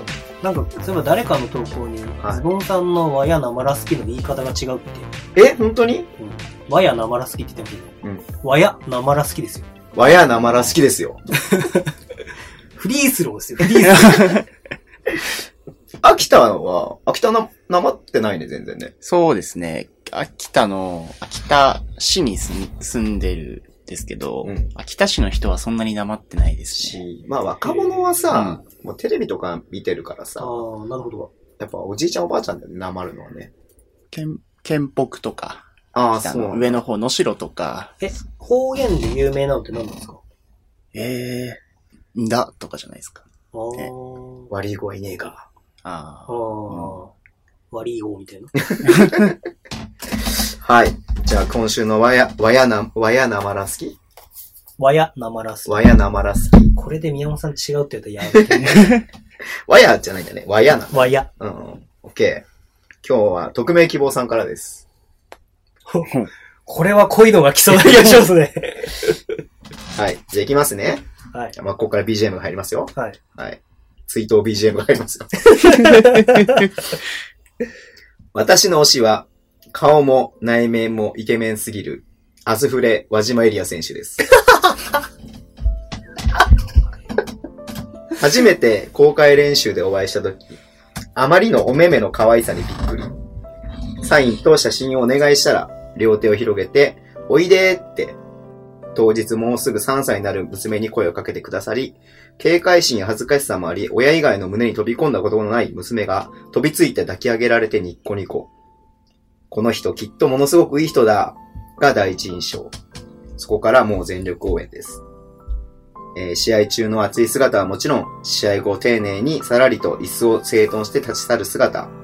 えー現在はお怪我で、えー試合に出ることはできない状態ですが、全力でコートにパワーを送る熱いお姿。かっこいいです。そんな素敵な、えーイリア選手のファンの皆様も、えー素敵な方ばかり、とても優しく、仲良くしていただき、感謝感謝です。もう話すと一日中喋ってしまうであろう、あ、しまうであろう、あろうので、あろうので、 えーいろんな推しエピソードは省略させていただき、えー初対面の時のみのエピエピソードで。えー以上、和島選手も、イリアーさんも、えーどちらも大好きな、大好き、自慢な匿名希望の人でした。コートに戻ってくるその日を全国のイリアが待ってます。イリア will be back. というお便りですけど。イリア・ウィルビーバック使われてるじゃないですか。はい。ズボンさんが画像提供した。え、違うよ。あれ多分、アスフレの広報の人は先に出したんだよ。あ、そうなんですかどっちだっけえ覚えてないえ、画像はズボンさんが作ったやつじゃ作なっくてたけあど、ああ、れそれ見て広報さんがやったのかなあら。覚えてない。えこれはあれですかはい。で、輪島イリアのあることないこと喋りゃいいんですかえー、いやー、 いやもう次のコーナー行くえ ばいいんじゃないですか。輪島いや、まあで、も、まあイリアさんはね、もうちょっとで復帰だなと思ったので、ちょっとまあこれを今日はピックアップさせてもらったんだけど、多分あと1ヶ月ぐらいかな。予定ではそうですね。うん。スリーポイントも打ったしね。うん。確かに。うん。元気元気なんじゃないですかえ、最近は最近あったっけな連絡してね前に、うん。あの、僕と連絡取ってると分かると思うんですけど、うん。僕って終わりのない人間なんですよ。うん、知ってるよ。じゃあね、みたいなこと言わないんですよ。知ってる知ってる。で、イリアさんが、うんこいつと LINE してると、うん永遠と続くから、うん。毎日 LINE してるっていう時期があったんですけど、はい。中身は覚えてないですね、一つも。はい。 以上、イリアさん情報でした。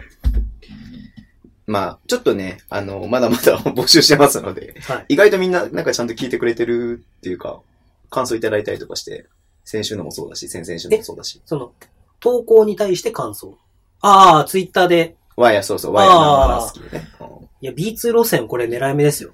やっぱ。どういうことだってね、B2 の選手をピックアップするあ、情報がね。情報としてやうんうっんぱうんうんどうしてもね、薄いから。はい。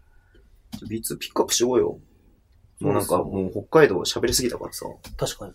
うん。岩井定権アスフレ U15 コーチに B1 から B2 まで濃い情報をってツイートされちゃったから僕、うん。なんか薄かったらどうしようってドキドキしてるんですけど。えりこくんはなんか、こう、秋田以外で推しの選手とかいるんですか意外といて、えー。栃木だとうん、イカルが、おおー。ーイカルは何が好きフィジカルがめちゃくちゃ強いんですよ。確かにね。あの人。えー180、190ないぐらいだといや、思うんで多すけ分どもっ。とちっちゃいね。 85ちょっとかじゃないうん 85?85 85ぐらいで、 90キロあるからね。 90、90キロあって、オフシーズンだと体重100キロいくらしいんですよ。太りやすいんだ。太りやすいんだと思うんですけど、うんで、シュート、シュートが、確か、えっ、と、広島にはいはいはい。最初入団したうんうんうん時全然入んなくて、うんうんで、栃木行って1年目も全然入んなかったんですけうんうど、んうん最去年からだか、かなりシュート入るようになったんですねおコーナース3とかも入るようになって、で、ディフェンスも、まあ、フィジカルあるんで、うんうんうん。ある程度はできるんで、そこの部分ではイカルがかなり好きです。すごいよね。あれ誰だっけなんかダブドリで言ってたけど、イカルバのバスケセンセンスっていうか IQ がめっちゃ高いって言ってたよね。へえ、ーそうなんですか。一番高いかもしれない。なんかあれ、イカルバが言ってたんだけど、誰だっけな覚えてない。あとはあとは、仙台の澤部です。あおー。渋いとこついてきた。大柴さんが喜ぶやつ。はい仙台の澤部めちゃくちゃいいんですよ。何 がいいいやのーあんま僕注目して見たことないけど。試合も生で見た時あるんですけうんど、いやーめ、ドライブうん。ドライブクレイジーなんですよ。あ彼は。うん。まあ、外のシュートもあって結構うまいんですけど、いやーって、めちゃくちゃマッチョなんですよ。え、なんかもうフィジカル系が好きフィなジのカル系が好きなんですよ。 結構、あの、185センチあるんですけどうん、体重90、あ、じゃあイカルバと同じような体型なんだ。 92とかう、んうんうん。 90ないぐらいあっうんうんうんうんたあったと思うんで、で、ディフェンスもできるんで、えー。飽きた、飽きてきてほしいなーっては。あ、もう東北出身の人だ。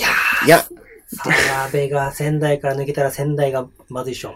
まあエース、エースだもんね。ううんそうか。あと誰いる安間は安間は安間。 安間大好きです。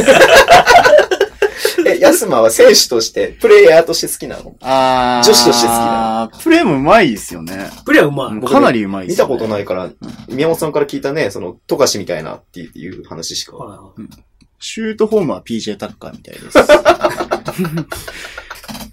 いはい。安間はやっぱうまいめでっすよ。ちゃうまいです。へえ見てみよう。可愛いですし。可愛いんだね。あの、YouTube かななんかに上がってるけど、札幌山手と決勝を戦った時の高1の時に安間見たことある。ないです。あ、それチェックしててください、じゃあ。はい中学生から上がってきたばっかりで、うんウィンターカップの決勝に立ってるんですよ。へえじゃあそのさ、来週はさ、はいヤスマに対するワヤナマラ好きを送って。女性リ、女性リスナー限定コーナーだけど、確かにえ。りごくんだけ特別枠で。お、わかりました。え、でも W リーグもね、海外も全然送やってりくれたいたよらいいですよね。ね。ダブルの話もね、したいもんね。うん。オールスターもね、うん同じ時期であるし、うん。安間ね。札幌のジェイソン・ウィリアムスがじゃあ町田ルイで投稿しようかそれはね、あの、届かない。 システム上届かないあシステムに不動なって産になってるんでする。かうん、弾かれるなるほどシステムになってるから。うん。なるほど。え、なんか今探してる まあなんか他にも推し、推しの選手いたかなと思っおて。な。うちの長谷川のプロバスコにサインがございますけど。それ触れちゃいけないやつだね。うん。あと誰ですかねあそれぐらいですかね。おーうん。結構フ安ィ間。フィジカルチックな選手が。そうなんだ。わかりました。はい。じゃあ引き続き、このコーナーはお便りお待ちしてますのはでい、ワヤナマラスキ。 はい。はい。よろしく次のお願コーいしナーでます。す。はい。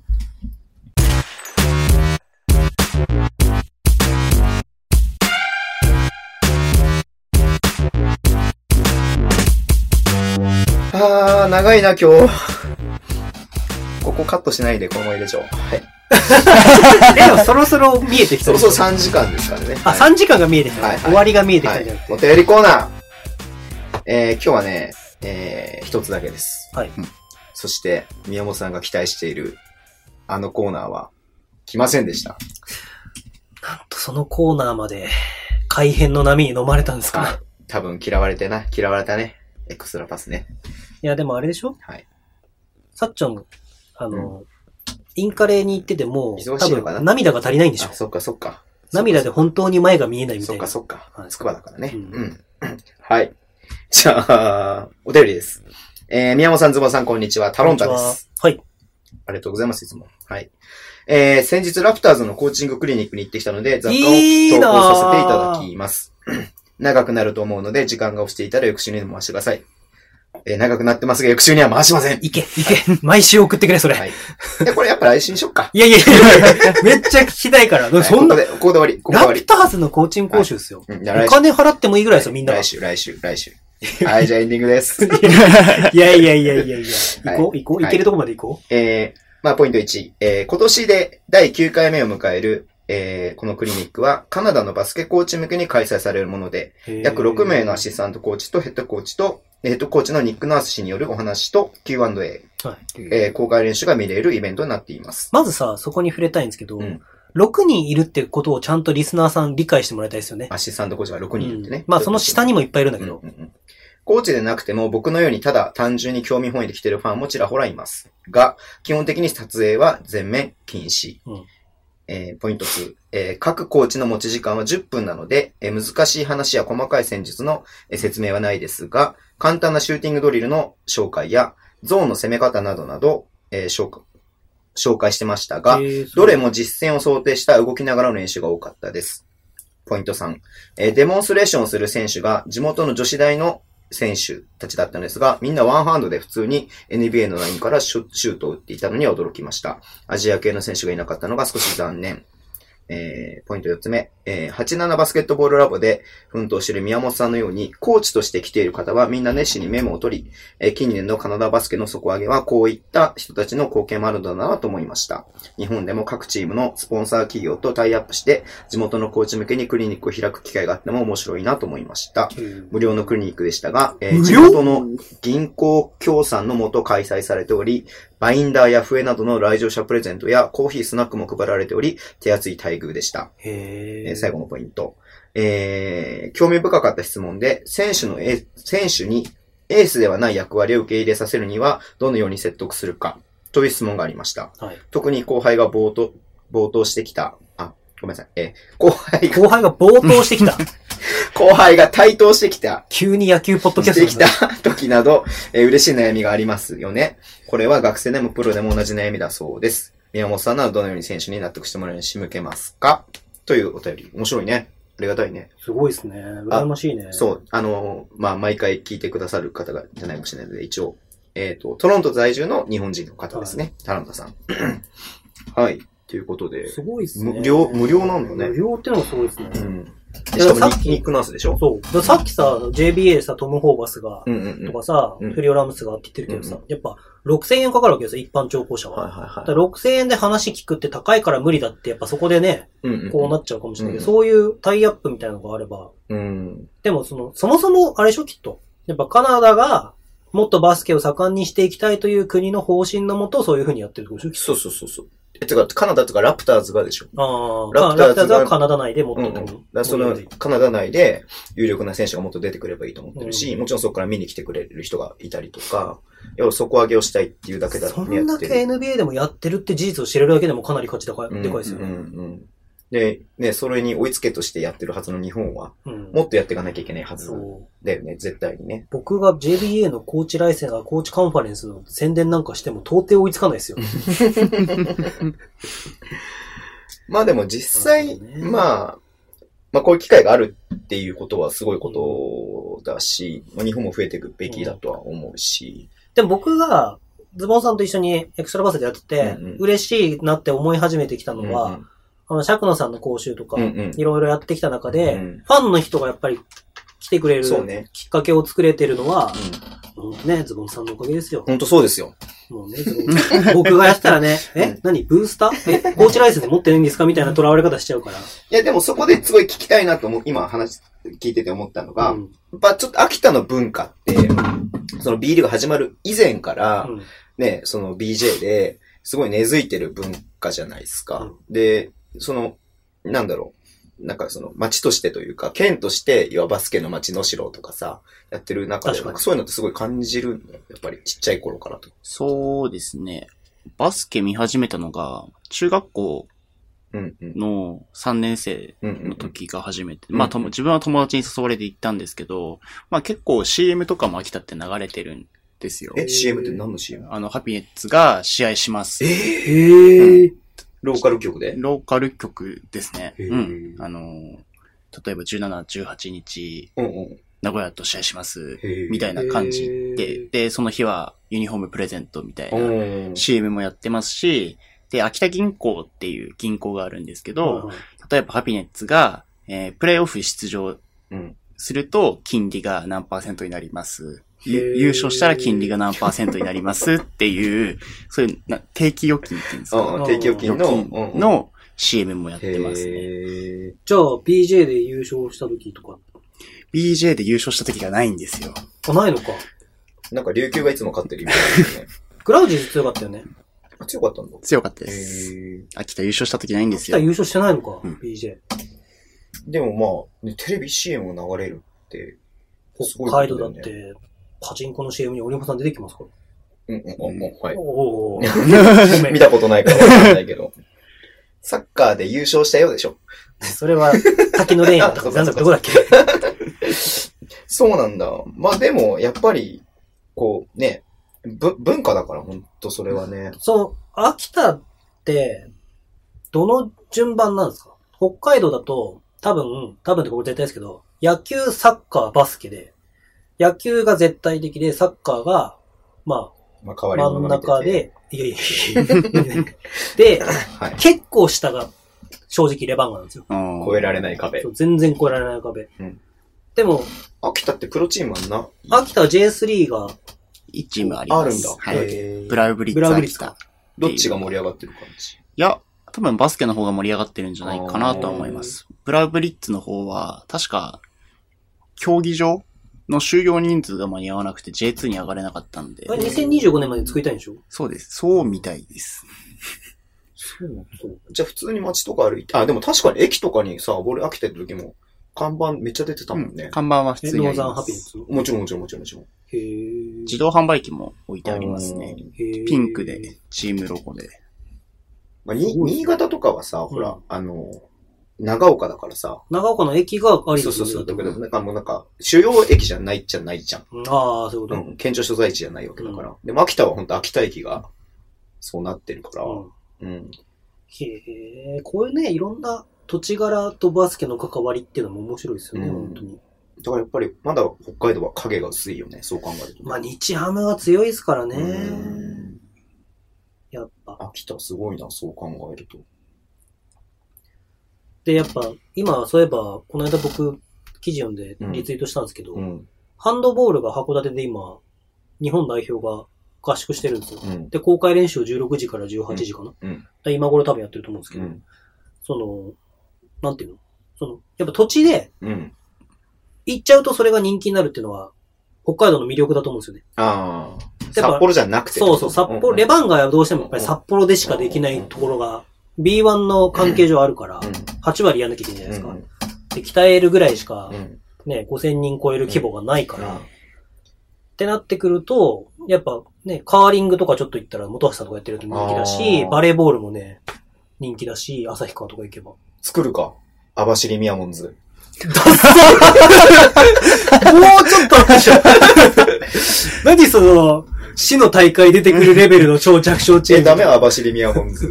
網走にゆかりも、縁もゆかりもないし。え俺だってないよ。いやいや待って待って待っていやいや第二の北海道のバスケチーム。オリモさん的な立ち位置で、いや、立ち位置じゃなく網走に来たから、て。うんフ。ァンの温かさを感じましたみたいなそうそうそうそうそうそうそう。いや、織茂さんっていうパ、ね、かなり力のある選手がいても、なんだからね。だオリモンさんが、まあ CM とかも出てるし、うん認知度はめっちゃ高いですけど、うんどうなんですかね正直、田島朝日とかも街中歩いても気づかれないんじゃないですかあーそうだろうね多。分チャナティップ歩いてた方が気づくからね。コンサートレ札幌の。外国人うの。ん。え、だから、なんか、た、田臥のさ、はい影響、あ、でもそっか、年が違うもんね。年が全然違います。田臥の頃は肌で感じてないもん。はい。そうだよね。田臥18時に、生まれてない生のまれてないです。おおすごいですね。そうですね、18。え生まれ、じゃあ、いや、生まれてたとしてもさ、記憶ない記よね。憶ないですうねん。え、バスケットボールを始めるのは、秋田的には結構自然なんですかいや、自分はバスケやってなかったので、あ、そうなんですか、はい。ずっと野球やってたので、へー。でもこうやって見てるんで、でもそういうのってすごよくないですかうん。やっぱどうしても経験者がね、うんまあ NBA 見てて、あ、日本でもバスケやってんだ、みたいな感じで見る人多いけどね。うんまあ、あと、そのレバンガって僕すごいと思うんですけど、うやっん。ぱその、この、選手を活用して、女性ファンをうん。うん。ね、増やしていくっていうの は、やっぱりああるれ意は味ち、ょっと違う話で しいやでもそのファンを増やすっていう意味でうは、んうんうん認知度を高めていくっていう意味では、その、戦略として素晴らしいじゃないですか。ょ。え、じゃあ今、秋田広告塔になる選手って誰なの一番。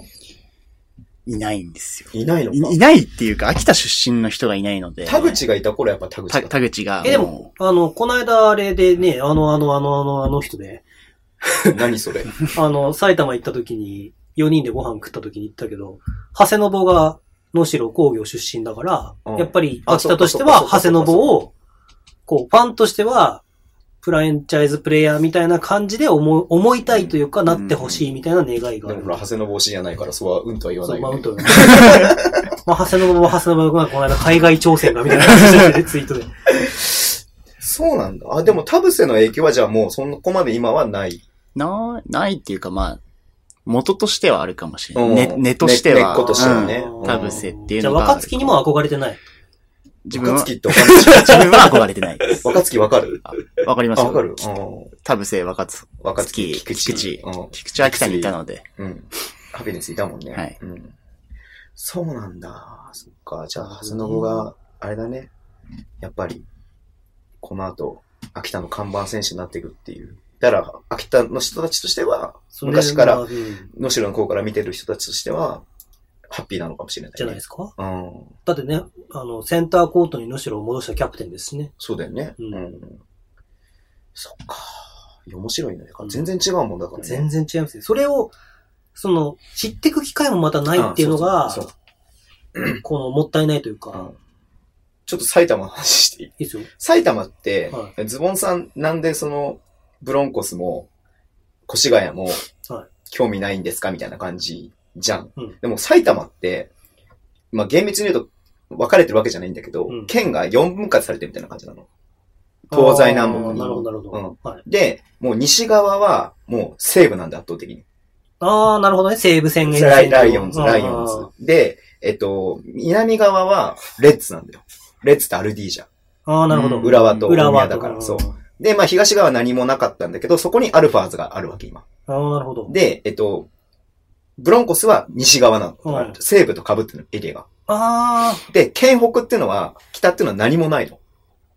で、その県北北にズボンはいるわけ。だから、、同じ埼玉って言われても、うんあまりこのアルファーズも、あの、ブロンコスも、地元っていう感じが一切しないのね。へうえ。んなんか、あれか。レバンが北海道って言われてるんだけど、うん。鍛えるしかやんないじゃん、みたいな感じの、そうそうそうそうそう。釧路ファンみたいな。そうそうそうそう。なん。か、来ないしな、残念、みたいな感じの立ち位置みたいな。そう。だから、あんまりこの、それはないんだよね、そういうのが。だから、この、あうの、ん、高校行った時に、高校が県の南の高校だったから、うんみんな周りがレッツが大好きなの。えーだってそうですよね。僕、うん友達レッツファンばっかりで埼玉住んでるし。そうそう。どでも、まあ、それはそっち側の奴らってことですかそう、北の人たちはレッツの話なんかしないからね。へえ、うんだから、すごいそれがショッキングだ。カルチャーショックだ。でもね、西部は、ライオンズは、あの、埼玉県内の小学生全員に帽子配るんだよ。へキえ。ャップ L って書かれへたー。で、娘がそれもらってきてさ、俺バンガじゃんって言ったんだけど、 L だから。新しい色のサードユニフォームね、みたいな。そうそうそうそう。っていうくらい、ライオンズはやっぱりお金もあるし頑張ってる。うんうん。だから埼玉県のそういう事情が結構あるんで、僕たまに。に知り合いいうて、ん。あの、西部の、うんあの、一番いい席のチケットもらうんで、うんあ、誘い、誘いましたよ、それこ そそうそうそうだよね。行ったんですけどうう遠い、やっぱりあそこあ、そうなんうだ。ん。全然違うもん、やっぱり。へー自分の街って感じがやっぱないもんね。うん。でもそうですよね。その自分の街にチームがあるっていうのがまたそう、ね。愛。着がある一つの要素でもあるから、だからバレーボールなんか北海道だと旭川だから、やっぱそうなんだ旭川県民の人は強いですよね、うん推してるの県が内の人秋田はそういった意味では、だから、ね、その中心地が、その秋田を盛り上げて、うん。秋田って他のか、あの、なんつうの、栄えてる。で、有名な、栄えてる。うん、秋田、秋田駅以外だとない秋田駅以外、まあ、工業地域っていうか、その有名な会社があるのところって言え、ば、秋田市の下にある由利本荘ってところが、ああーの TDK って、ああ、TDK。ああ、スポンサーやってるそうスポンサーになったところがあって、どこだか忘れたんですけど、えー、エドウィンああ、はいはいはい。の制作デニムの。の工場へーみたいなのが秋田にあるぐらいで。なるす。基本的に秋田のあの先っぽと、先っぽ。と、秋田市以外は山しかないです。そうなんだ。うんほどねなるほどね。じゃあ、レバンガー緑がスポンサーになりますので、そうななのんない。ニトリニトリだって北海道の企業じゃん。に、ニトリニトリ、家具のニトあリ。あ、ニトリって聞こえた。えなんか、ニトリとイガリ緑、イガリ、イガリ。イガリ、イガリ渡るまあそんな感じですわ。はいはい。まあこんな感じで進めてきましたけど、もう間もなく3時間に達しようとしてますので、どうしますかそういえばこの間ニトリの子会社の社長に会ったけど、レバンガのレオンジも出てこなか ったな。はい。じゃあその辺はこの後話しましょう。はい。なんか話し足りてないことありますエリゴさん。うーん。ああ。北海道とかっていうのは、はい。レバンガの CM とかっては、いうのは、オリモさんが出てくる以外は。基本的にはもうオリモさんしか出てないですね。ああ、レバンガの CM じゃないでしょスポンサー企業の CM スポンサー企に、業の CM で、ああで、知名度を考えるとやっぱりオリモさん起用みたいなやつなんですよ。やっぱね、僕も全部押さえてるわけじゃないんであれですけど、でもしもうさ、知り合いとかのさ、ちょっとなんかうっすら B リーグファンみたいな人にさ、うん。バスケ好きな人にさ、北海道の選手で知ってる人いますかって言って、森本さんと桜井さんしか知らないってみんな言うもんね。うん。だから B リーグ界隈では田島朝日の認知度は高いけそど、うね。うん。北海道内で田島朝日の認知度はそんな高くないんじゃないかな。うん。まあ、見ればかっこいいってなるけどね。うん。